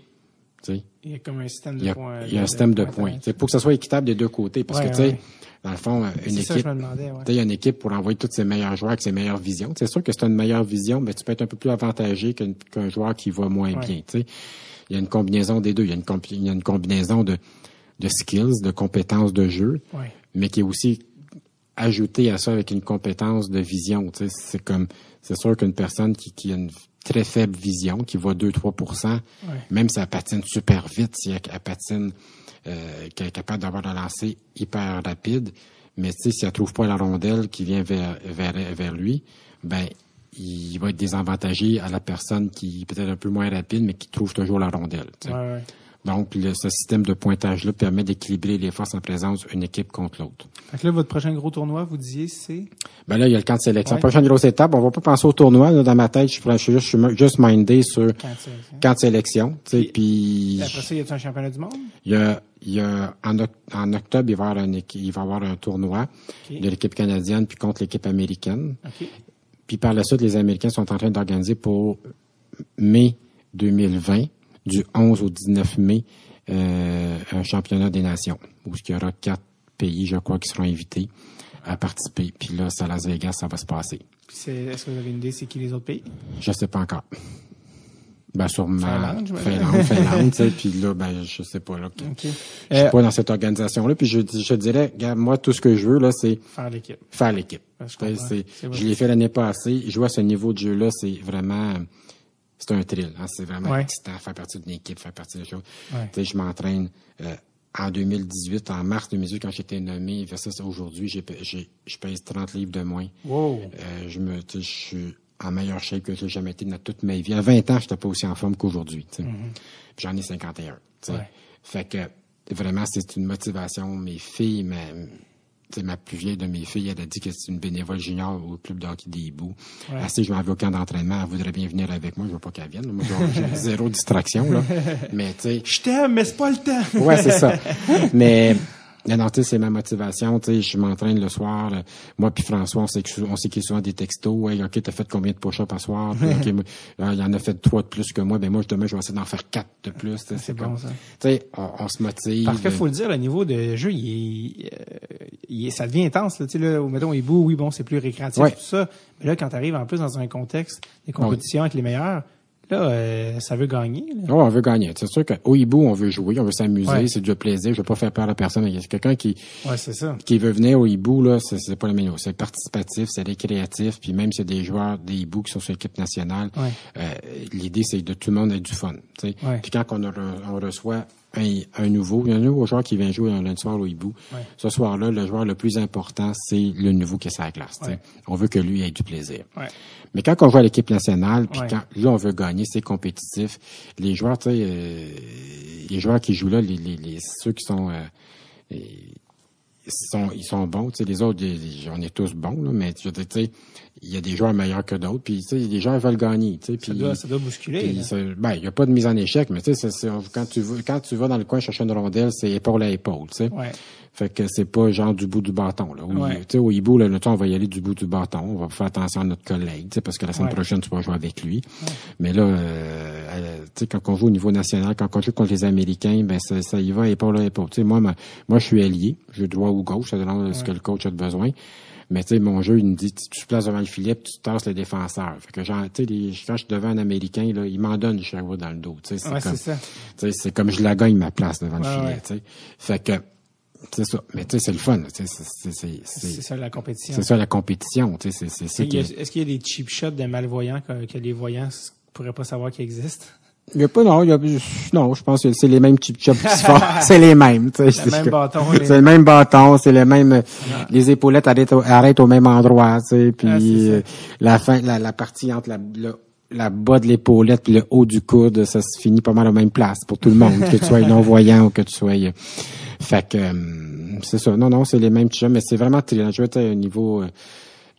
À ce niveau-là de, de jeu, là, moi, je pense que d'avoir été nommé sur l'équipe nationale, c'est peut-être une des meilleures choses qui m'est arrivée dans ma vie parce que, tu sais, pour toute la valorisation, l'estime, tout ça, puis je me suis pris en main, je, je me suis, l'entraînement que j'y ai fait, puis l'énergie que ça mène. Là, je te souhaite, on a vraiment, vraiment ça que tu euh, sois sur l'équipe, puis on va suivre ça. Par le temps que le podcast va sortir, ça va déjà être, l'équipe va être faite, donc euh, on se croise les doigts. Euh, par rapport aussi, on a parlé beaucoup des bouts, on a parlé beaucoup de hockey sonore, on a moins parlé de ton histoire, toi, personnelle, mm comme par exemple, parce que comme on l'a dit dans les bouts, tout le monde arrive avec son bagage, son histoire. toi, par exemple, est-ce que tu es né avec un handicap visuel? Moi, non, je suis pas né avec un handicap visuel. Je suis né comme personne voyante. J'avais de 0 à 17 ans, j'ai vu toute ma vie. Euh, j'ai fini mon secondaire 5 à 17 ans, je voyais parfaitement. Puis j'ai recommencé... Attends, j'ai fini mon secondaire 4 plutôt, excuse-moi. j'ai fini mon secondaire 4, j'ai fait l'examen du ministère où on noirçait les petits carreaux, puis je voyais parfaitement. Puis dans l'été de, mon, de, de secondaire 4 à secondaire 5, j'ai perdu 95% de ma vision. En un été? En un été. Qu'est-ce qui s'est passé? Euh? C'est une maladie héréditaire que j'avais, mais que je savais pas que j'avais. C'est ce qu'on appelle le syndrome de Leber, la maladie de Leber. J'ai perdu 95% de ma vision. J'avais ça faisait j'avais 17 ans. À 16 ans, j'avais mon permis de conduire. Euh, 17 ans et au mois de mars de mes 17 ans, je m'étais acheté une auto. J'ai acheté mon auto et puis euh, au mois de août septembre, j'ai dû arrêter de conduire parce que la dernière fois que je l'ai conduit, je devais voir à peu près comme aujourd'hui. Là. Tu sais, je restais en campagne dans, le coin de Saint-Esprit. Puis là, ben, tu sais, les premiers jours d'école à secondaire, tu vas chercher ton horaire, puis là, tu, tu donnes ta case, des choses comme ça, à ça tu pars. Donc, j'avais été, euh, j'avais voulu prendre le transport scolaire, j'avais pris mon auto. Mais là, quand j'arrive, là, euh, je cherchais à prendre l'horaire, puis là, je me rends compte que, hey, je suis pas capable de lire, tu sais. Je vais dans un de mes amis, je dis, tu me dis, c'est quoi le numéro de ma case? Il me dit, hey, niaise-moi pas, tu, vois, là. Non, non, je vois pas, c'est comme, fait que j'avais des nouvelles lunettes à l'époque, puis je pensais que c'était juste les nouvelles lunettes que j'avais qui étaient pas adaptées. Je retourné chez moi, je vois ma mère, j'ai retourné à Montréal. Puis là, on allait voir la personne qui a fait mes lunettes, puis il a regardé, j'ai fait la bonne prescription. Mais il dit, allez voir au coin de la rue, il dit, il y a un optométriste qui est là, peut-être qu'il peut juste regarder. Puis là, on était allé voir tout de suite le vendredi. On était le vendredi, là, 4 heures et quelque chose. Puis là, le vendredi, euh, lui, l'optométriste regarde ça. Il dit, écoutez, moi, je peux, j'adapte, je fais des tests sur ta vision, là, puis je, ta pression est bonne, tout ça. Je peux pas adapter ta vue, faut aller à l'hôpital, c'est, il y a quelque chose de plus, là. Faut aller voir un ophtalmologiste, il y a quelque chose de plus important que ça, que je, je peux pas savoir me diagnostiquer.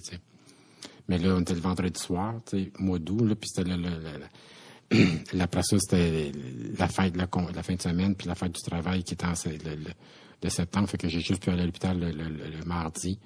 Puis là, j'ai vu euh, un médecin. Puis là, il m'a annoncé, il a dit, t'es légalement, après la journée de test, il a dit, t'es légalement aveugle, tu peux plus conduire, tu sais.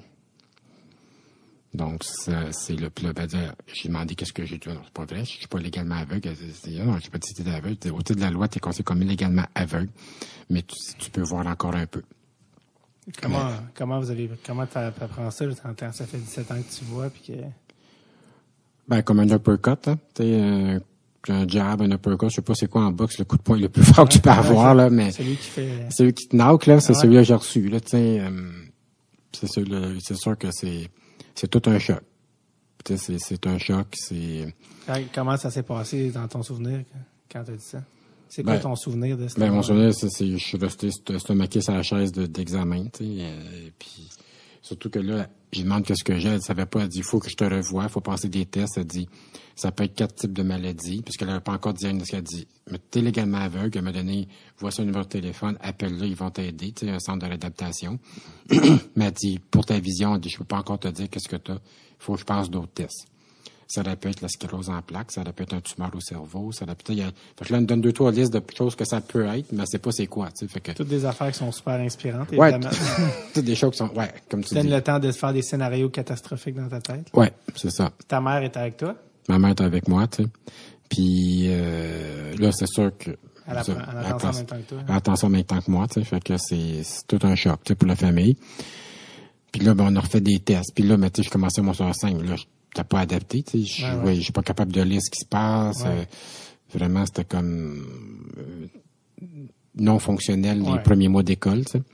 Puis après trois mois, ben là, ils ont trouvé, ils ont dit, c'est la maladie, ils ont dit, OK, c'est une maladie héréditaire que j'avais.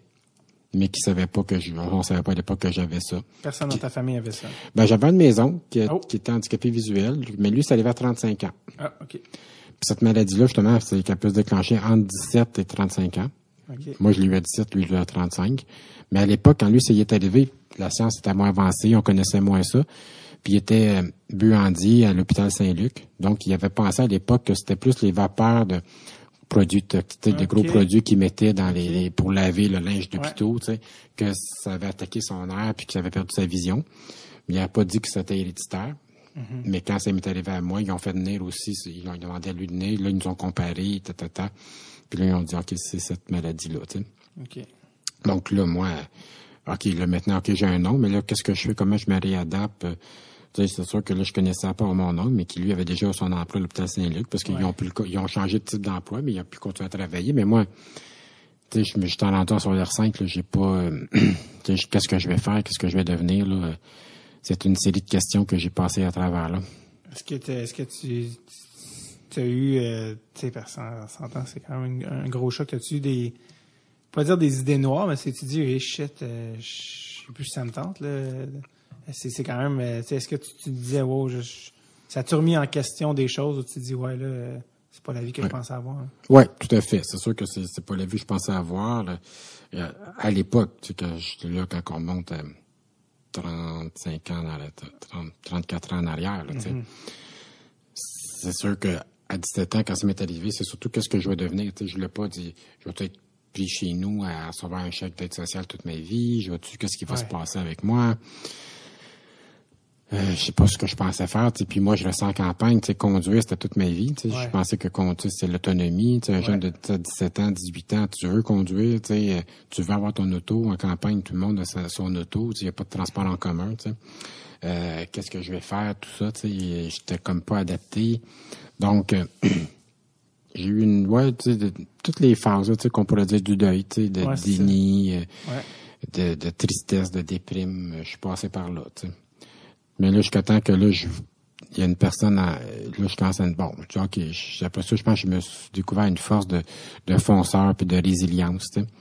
Puis de faire en sorte de dire, ben là, euh, j'étais allé, j'ai fini mon secondaire 5, mais avec des cours allégés euh, à la polyvalente euh, de la Chigan. Puis, c'était un rock de la Chigan. Puis là, la deuxième année, je suis venu à l'école, parce qu'il y avait un professeur qui venait de l'école de l'école Jean Coilette, qui venait me voir pour m'aider un peu, supporter. Puis je pense que tu devrais venir, la prochaine année, venir à l'école handicapée visuelle, puis apprendre à fonctionner comme personne handicapée visuelle, apprendre le braille, apprendre à fonctionner comme personne non-voyante, mm-hmm. Puis je pense que ça pourrait t'aider. Fait que j'ai accepté ça. Fait que là, je suis parti de, de, Saint-Esprit, de la campagne, pour venir vivre, ça arrive ça dans Longueuil, en appartement tout seul, après même pas un an de mon diagnostic puis euh, arriver à devenir, puis là aller à l'école pour non-voyants, apprendre le braille, mm-hmm. puis euh, faire les cours de mathématiques avancées que j'avais pas pu faire à l'époque avec les voyants.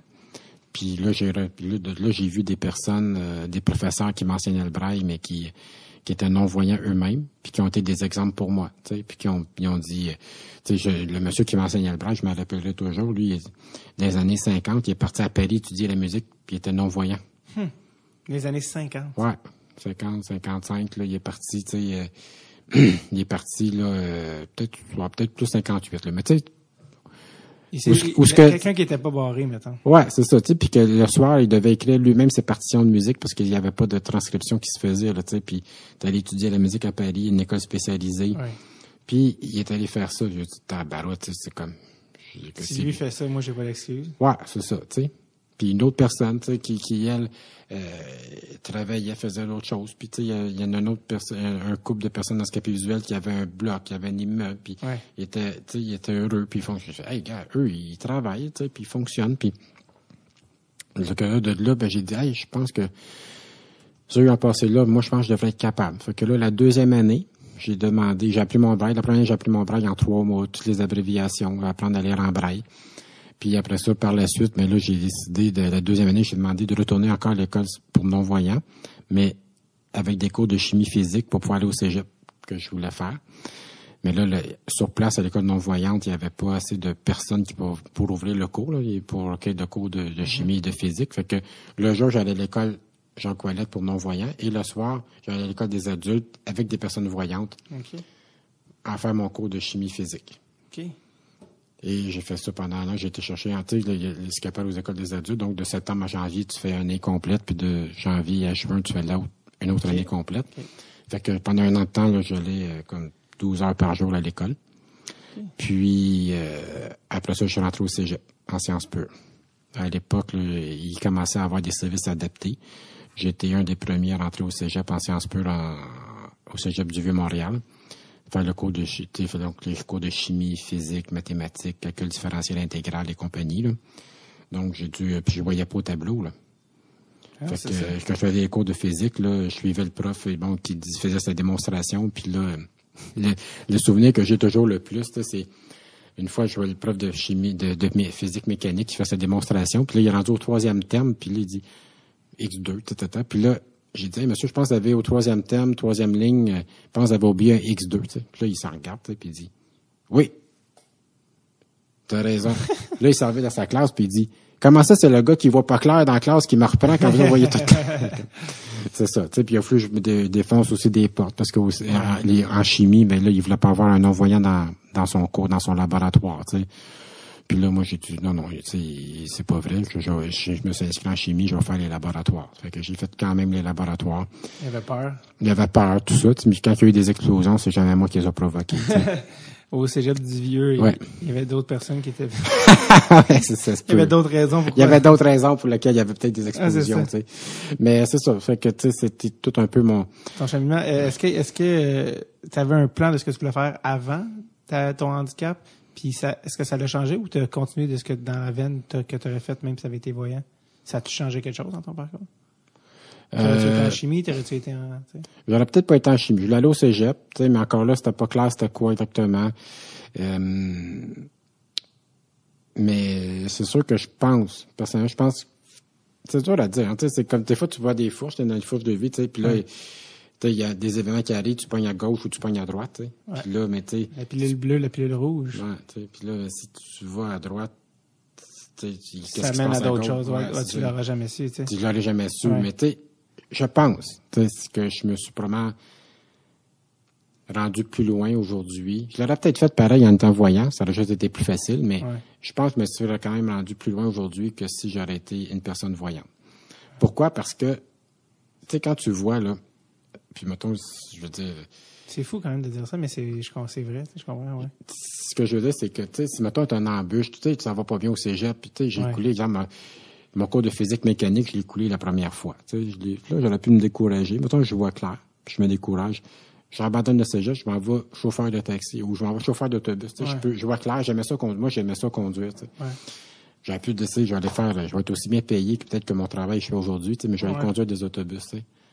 Je sais pas, sais, fait que euh, j'aurais pu peut-être, tout est différent. J'aurais peut-être, je suis pas limité parce que je, je vois pas. Tu sais, donc, euh, Ouais. Ça, ça forge des traits de caractère, ça te pousse ça à aller plus loin. Euh, ça, dé- ça augmente ton niveau de résilience, tu sais, où tu Ouais. développes ta résilience. faut que tu ailles plus loin, faut que tu acceptes à- les embûches, faut que tu trouves les façons, comment je vais contourner cette embûche-là, comment je vais aller plus loin? Est-ce que Euh, comment comment les gens autour de toi euh, est-ce est-ce que le regard sur toi a changé quand c'est arrivé? Ben, Que ce soit les amis, la famille. Euh, ben oui, c'est sûr que les gens ont, ont dit- ma mère, elle, elle, personnellement, était, était frustrée de, de parce que c'est une maladie héréditaire qui est transmise par les femmes, donc elle se sentait Ah ouais, coupable. Donc ça lui a pris du temps à accepter, puis quand elle a vu plus tard, là, éventuellement, que je m'en suis bien sorti, je pense qu'elle a fini par accepter, là, mais c'est sûr que des fois, ça en voulait, mais oui, le regard des gens change, tu sais. euh, euh, c'est sûr que les gens, le regard des personnes, tu sais, quand tu te déplaces une- avec une canne blanche, les gens vont toujours te regarder un peu bizarre, tu sais, parce que euh, Même si tu les vois pas, tes sens. ouais, tu les sens, tu sais. Ben moi, je me rappelais toujours quand j'avais 17 ans, là, puis j'ai suivi mon, j'ai ouvert la première fois ma canne blanche, là, j'avais vraiment l'impression que j'étais sur une petite rue tranquille, là, tu sais, à Longueuil, qui était vraiment pas une rue passante. J'avais mon feeling, là, c'est que tout le monde était dans le fenêtre en train de m'en garder. C'est comme si je chantais 3 millions de paires de yeux sur moi. J'avais des sueurs froides, j'avais des, je, je pense que je transpirais, j'avais vraiment eu l'impression que tout le monde était dans, dans leur fenêtre en train de m'en garder. Il y avait personne dans leur fenêtre, là, tu sais. Tu entends les gens, Ouais, c'est ça, tu sais, mais, les gens qui se tassent maladroitement devant toi. Attention, attention, attention, attention. ouais. aussi. Il est aveugle. Il est aveugle. Ouais, c'est ça. Mais une fois, j'ai dit à quelqu'un, je dis, je suis aveugle, mais je suis pas sourd. c'est ce que j'ai expliqué à quelqu'un. Mais généralement, les gens sont gentils. Gens, généralement, les gens veulent aider. Ils veulent ils veulent supporter, ils veulent aider. Puis juste pas mal faire, tu sais, puis ils sont maladroits, ils veulent pas te, te, poser de questions, mais ils aimeraient t'en poser. Mm-hmm. Moi, je dis toujours aux gens, tu sais, quand je donne des formations, des sensibilisations, je dis aux gens, dis, posez des questions, demandez à la personne si elle a besoin d'aide, tu sais. Puis elle, elle va vous le dire si elle a besoin d'aide. Si, si elle a besoin d'aide, elle va vous le dire. Puis si elle vous répond non, c'est correct, tu sais, c'est peut-être parce qu'elle est dans un environnement connu. Tu sais, moi, si on me demande de, si on me demande j'ai besoin d'aide entre mon travail puis ma porte de ma maison, c'est un trajet que je fais cinq fois par semaine. Tu sais. ouais. Fait que j'ai pas besoin d'aide là. Mais si je m'en vais dans l'ouest de l'île de Montréal, un coin que je connais beaucoup moins, ça se peut que je me retrouve dans un coin où ce que là, je demanderais de l'aide, puis si on m'en offre, je vais être bien content. Tu sais. ouais. Donc, tu sais, c'est... La chose, c'est-tu la chose que tu aimerais que les gens voyants sachent le plus à propos des, des non-voyants? C'est quoi la chose que tu aimerais que ben, aimerais apprendre aux gens qui sont comme un peu mal à l'aise ou maladroits par rapport aux noirs? Ben, qui, qui, qui, qui voient que chaque personne non-voyante est différente, parce que chacune a pu développer ses habiletés différemment. Euh, augmenter leurs forces différemment. Puis, dans le fond, ce que ça fait la déficience visuelle aussi, c'est ça amplifie tes forces, puis ça amplifie aussi tes faiblesses. Hmm. Hein? J'ai toujours, tu sais, comme si une personne non, devient non-voyante, puis qu'elle n'avait pas le sens de l'orientation, là, mais ça va juste amplifier probablement ce sens-là. Tu sais. ouais versus que si la personne avait, avait déjà à la base le sens de l'orientation, était capable de dire où est le nord, le sud, l'est et l'ouest, ben elle va être encore plus facilement, elle va s'orienter mieux quand c'est non-voyante.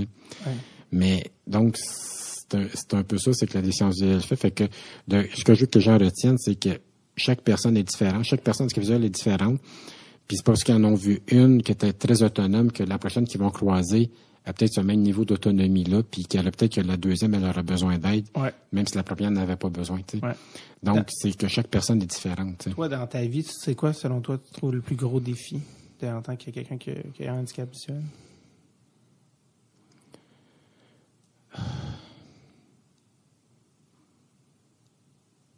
Répondre à cette question-là, peut-être. C'est peut-être ça le plus gros défi, c'est répondre à des questions. Ouais, ça pas à cette question. Non, mais, non, mais, c'est pas le défi. C'est là où moi, j'ai rédit la question dans ma tête, mais je te disais, ce que je trouve le plus triste. Ouais. Peut-être, mais le défi, c'est un autre élément, tu sais. Mais, tout ce que je trouve le plus triste, c'est de pas voir, mettons, les, yeux de mes filles ou le hmm. sourire de mes filles, tu sais. Ouais parce que tout le monde me dit que mes filles ont des yeux superbes, tu sais, puis quand ils sont loin... Euh, On dirait que les gens font ça juste pour t'écœurer. Ouais, c'est ça. Ben, non, ils voulaient ou me le dire, ils veulent me faire que je cherche qu'ils ont des yeux superbes, ouais, ouais.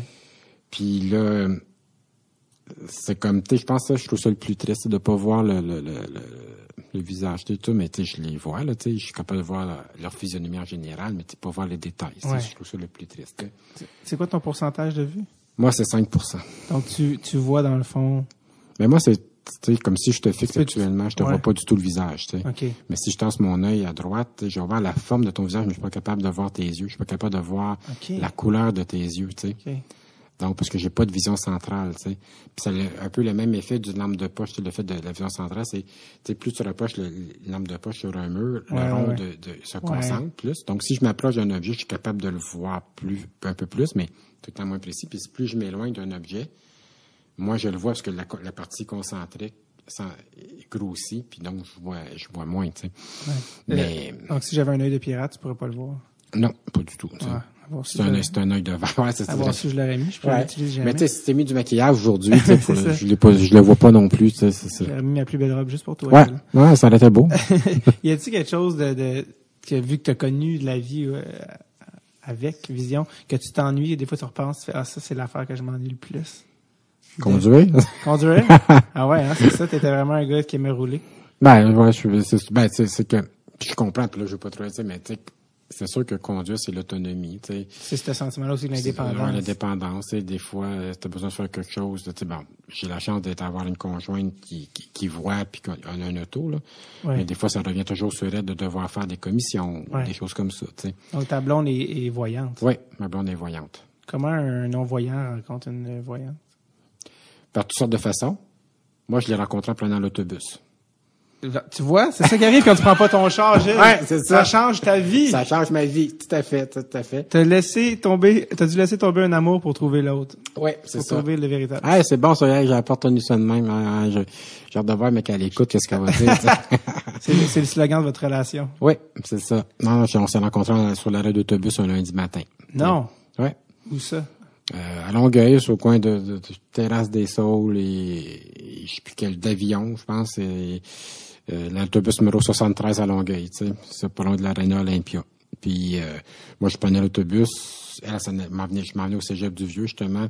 Elle, elle a travaillé, puis là, elle m'a vu, j'avais ma canne blanche, fait que tout en partant, elle savait que je voyais pas. C'est- Des fois, c'est que souvent les gens me disent, quand j'ai pas ma canne, tu sais, qu'ils peuvent... euh, Pas savoir. pas savoir tout le temps si, si je vois, tu sais, je me débrouille assez bien.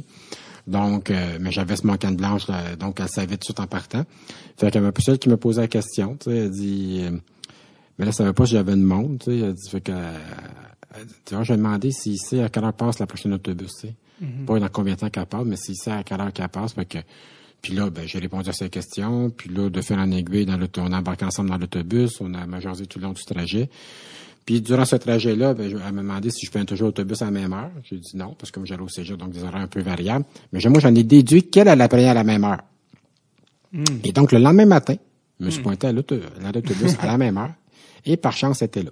Pas pour prendre l'autobus pour d'autres, pour elle. Pour elle, elle, elle, elle, donc elle a pris l'autobus Ouais. pour elle. Puis là, ben, on s'est joué encore. Fait que, sauf que ce matin-là, moi, j'avais pas d'aller là au cégep, fait que je suis allé, de, de prendre l'autobus, je me suis rendu au métro Longueuil. Puis elle est partie, puis je changeais d'autobus pour prendre son auto. Puis là, moi, je suis revenu dans le même autobus avec le même chauffeur pour me ramener chez sais. c'est ça. Là, il dit, je t'ai pas amené tantôt dans le sens au contraire. Il dit, oh, oui. puis j'ai fait ça la même chose de mercredi, puis jeudi, puis le vendredi, mais on- le soir, on a sorti. Elle, elle savait pas. Elle, elle pensait que c'était un autobus. Elle savait pas que c'était une date. Ouais, puis là, j'ai dit le vendredi. En passant toute la semaine, moi, c'était des rides d'auto. Ouais, c'est des rides, c'est des rides d'autobus. Il y avait juste deux fois sur cinq que je devais aller au cégep. c'est comme.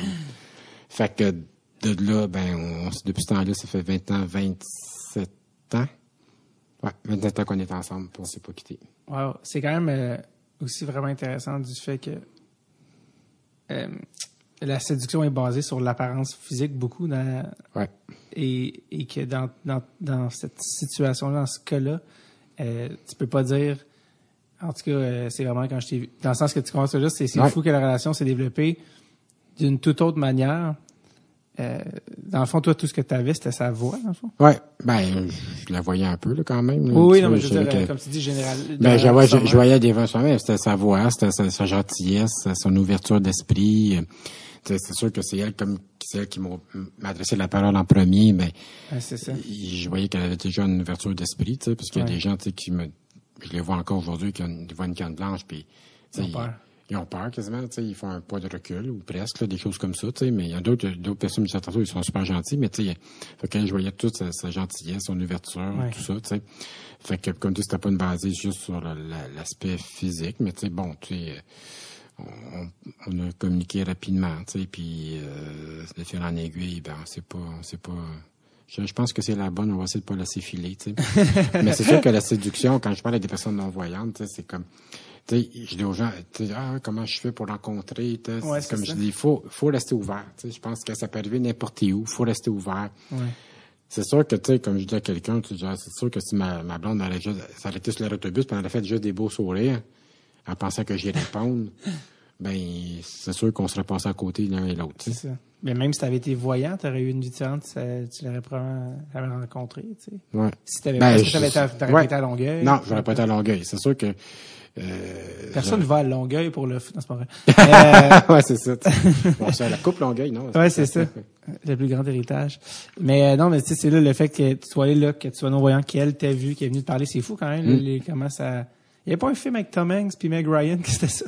J'ai comme un flashback. Non, Non, ça me dit rien. Bref. Euh, mais, ben, ben, ben aussi, j'imagine, ce que je suis en train de me dire, c'est sûr qu'il y a des applications de rencontres aujourd'hui pour non-voyants. Je suis sûr que ça existe.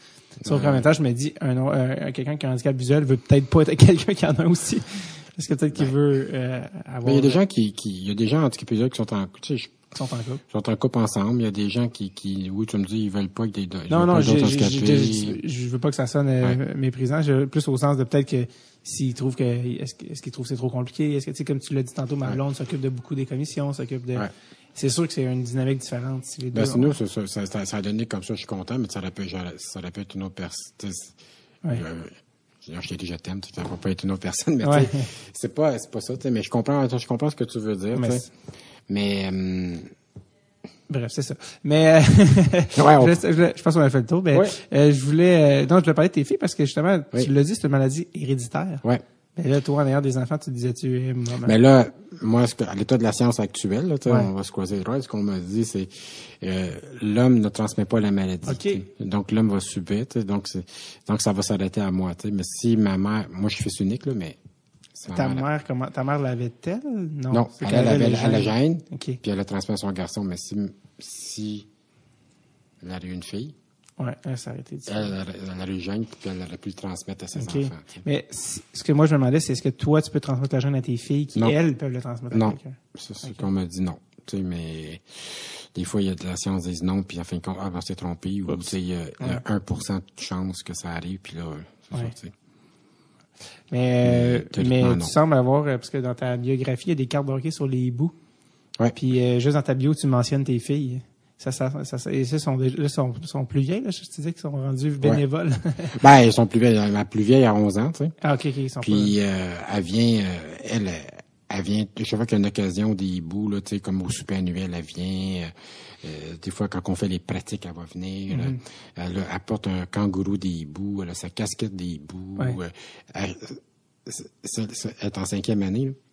Elle est dans une petite école de quartier, puis son, son groupe, son, son, son, deux classes, son deux groupes, là. Fait qu'ils mélangent un peu d'une année à l'autre. Mais cette année scolaire-là, je peux dire qu'ils ils vont soumettre le groupe à travers le Québec qui va être le plus sensibilisé à la déficience visuelle parce ouais, que depuis la, depuis la première année, ouais. qui a fait un exposé oral au moins une fois, sinon deux fois par année sur la déficience visuelle, tu sais. Cette année, à Toronto, euh, au mois de mars, là, quand je suis revenu de Toronto, ben, elle a montré sur YouTube, sur le tableau interactif, son professeur, il a fait, regardez, regardez le match de mon père, tu sais, puis le, le, quand j'ai marqué un but, puis, tu sais, euh, sur l'équipe canadienne. Sur l'équipe canadienne, puis elle, elle, a amené des simulateurs de vision lors d'un exposé oral, puis elle a pu montrer, voici ça, c'est la vision de mon père, puis voici d'autres types de visions. Donc, c'est les, les, la, je pense être l'année scolaire la plus sensibilisée, puis euh, c'est ça. Donc, euh, oui, elle, elle elle aime vraiment ça, puis euh, elle vient à nos activités, puis elle remplit les bouteilles d'eau, puis elle, elle, connaît tous les joueurs. Puis... C'est incroyable. C'est vraiment le fun. Tu, je me demandais si tu écoutes encore le, le hockey. Euh, T'écoutes-tu encore le hockey? Tu ouais. écoutes encore le hockey, les Canadiens, ouais. tout ça? Oui. Tu l'écoutes à la radio? Euh... J'ai-tu assumé que tu peux pas le regarder? Pas non, non, non, non, non, mais j'écoute à la radio parce que le commentateur est bon, tu sais. Mais j'écoute, j'écoute ouais. à la radio, Martin? puis je vois, ouais, Martin. Puis euh, souvent, ben, je, mais souvent, quand si je suis en télé, je vais écouter la télé aussi, là, okay. mais j'essaie d'écouter le, le hockey en anglais pour m'améliorer mon anglais, là, parce qu'un de mes défis, tu sais, c'est d'améliorer mon anglais. Parce ouais, avec l'équipe canadienne. Avec l'équipe canadienne, tout se passe en anglais. Là, Gilles. donc, ouais. Fait que ouais, donc j'écoute en anglais. Puis. Ben, ça se passe à la glace en anglais. Et ouais. tu parles en anglais, t'es comme Ouais. Fait que là, c'est Ouais. pourquoi, tu riais, dans le fond, quand je t'ai demandé ça? C'est parce qu'en ce moment, tu l'écoutes en anglais, c'est pour ça? Ouais, non, mais tu vois, c'est ce que je riais, c'est parce que, tu sais, c'est, c'est, mais, non, je peux pas rire, tu sais, je peux, je peux pas te dire, je peux te dire. Tu peux pas me le dire? Ah, non, je peux te dire. Mais non, mais j'écoute la radio, j'écoute la, la, la télé, je l'écoute, j'écoute le jeu à télé, parce que j'essaie d'observer les positionnements des joueurs, tu sais. OK. Comme moi, je suis allé, j'essaie de voir, OK, Lely fait quoi dans cette situation-là, Lely fait quoi dans cette, donc, tu regardes le hockey d'une certaine manière. Je regarde le hockey, c'est même assez, assez qu'avec une vision le plus possible instructive, tu sais. Ouais.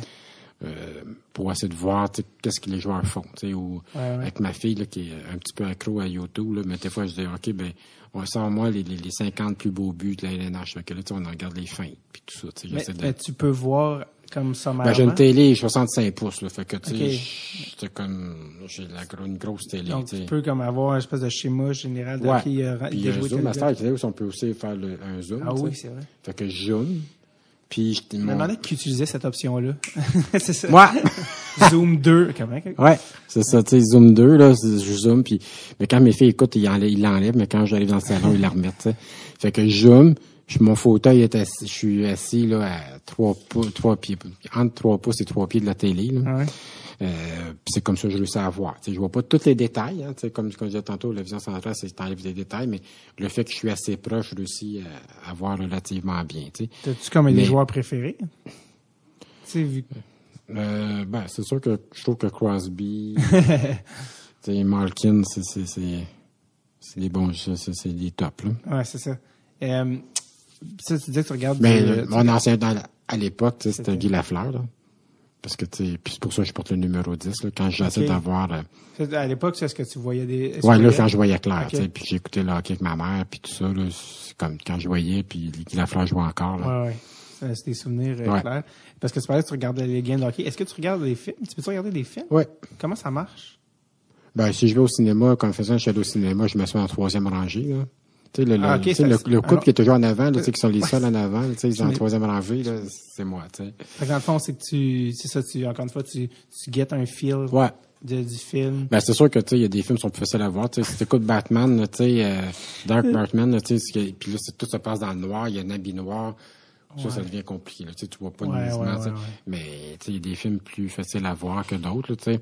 Des films visuels euh, d'auteur avec que des longs plans, pas de dialogue, ça doit être quand même. Non, ça, j'essaie d'éviter, tu sais, parce que, là, tu sais, des fois, c'est dans le détail, ou c'est dans la lampe qui était là, qui est c'est plus là, ou, euh, Le rappel du verre dans la lampe, tu Ouais, des, ça, détails. un peu trop. Ou, tu sais, des sous-titrages français, ben là, j'y vais pas, parce que, tu sais, il faut que je demande à la de tout me lire les sous-titrages. Ouais, ouais. Puis là, ben, non, tu sais, ça, c'est pas intéressant, là. Non, je comprends. Mais euh, sinon, oui, je, vais, tu sais, j'aime, j'aime bien, tu sais, euh, j'aime bien le- regarder des films aussi, tu sais, j'aime, j'aime aussi regarder des films, qui parlent justement oui de sport, des, des, des faits vécus, euh, des succès, des choses comme ça, Ouais. Tu sais. Tu on dit, euh, on dit que quand, t'es, quand t'es- tu perds un sens, les autres deviennent plus forts. Euh, est-ce, que- un, est-ce que c'est vrai? Deux, euh, toi, est-ce que tu as senti que, que ce soit ton, ton ouïe ou ton odorat, est-ce que tu sens que qu'ils sont encore plus forts? Il y a un peu de mythe hein, là-dedans, tu sais. Ouais? Ouais. Tu il- moi, je dirais, c'est plus comme te dis, tes habiletés, c'est comme t'as tes forces et tes faiblesses, tu. Tes forces vont être augmentées si tu les travailles, tu sais. Puis, cependant, ce qui va être un peu accentué, c'est tes faiblesses, tu Comme je disais tantôt, si t'as pas le sens de l'orientation, ben, c'est sûr que quand devenant non-voyant, ça va être, euh, ça va être, euh, ça va être plus, fait- plus difficile, tu sais. Mais, il y a un aspect un peu Mais- dare- daredevil là-dedans. là. ouais, il y a un petit, un daredevil. quelqu'un qui mange à 8 km de toi, t'es comme du curry? Tu ça, c'est, ça, tu sais. Ou le Sense of Woman, tu sais, avec Al Pacino, là, tu sais, qui conduisait. Ah oui, Santa Barbara. Ouais, je l'ai pas vu, ouais, avec, euh, c'était pas avec, euh, ouais, oui. C'était- Pacino puis qui déjà, pas Tom Cruise?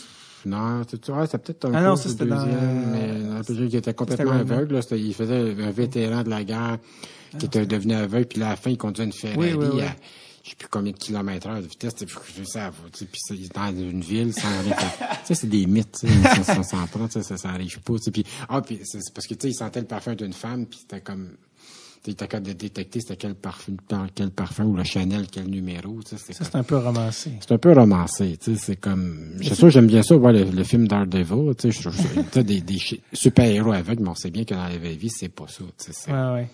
tu sais, c'est le fun à voir, ça fait des bons films, là. Ben, moi, honnêtement, je trouve qu'on est, je trouve que, je trouve que ça, ça boucle bien la boucle d'une entrevue parce que les, je trouve que les héros aveugles, euh, c'est les hiboux, c'est les, c'est vous, Oui. c'est les joueurs qui, qui, qui, non seulement vous limitez pas, non seulement vous jouez au hockey, mais vous, vous jouez à un très bon niveau, puis même que tu es sur l'équipe, euh, parce que tu as joué sur l'équipe canadienne et on espère, Oui, touche du bois, parce qu'on est sur on a du plywood ou quelque oui, chose. ça fait, ouais. Euh, que tu vas être sur l'équipe nationale avec euh, François, tout ça. Donc, euh, bref, euh, je trouve que vous êtes quand même euh, humblement là, des, des, euh, des, des, héros euh, du, de- du quotidien. Puis je vous, euh, en tout cas, bref. Ben, merci beaucoup, c'est super mon, gentil. euh, je vous lève ma capine.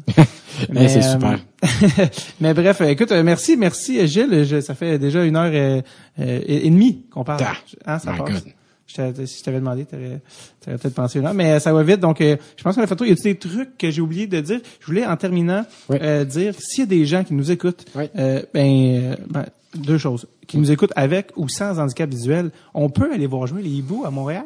Oui, l'entrée est gratuite. Oui. Euh, C'est sûr que si y a affluence, on va peut-être charger un prix, ça va financer le club, mais non, mais sincèrement, l'entrée est gratuite. On Oui. joue tous les lundis soirs à Oui. partir de le deuxième lundi de septembre. Donc, Oui. euh, et jusqu'à la fin mars, c'est à 9 Francis Bouillon à 20 heures.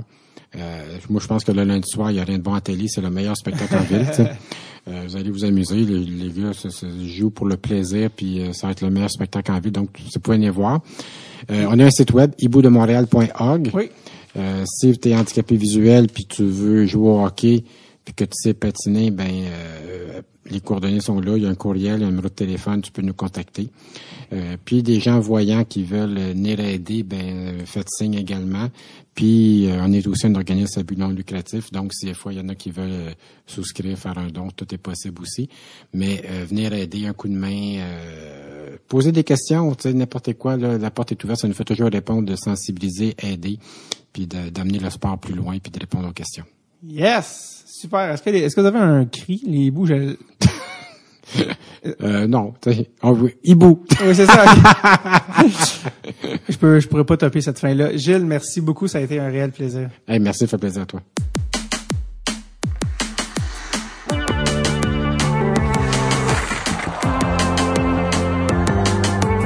Comme on dit, hibou!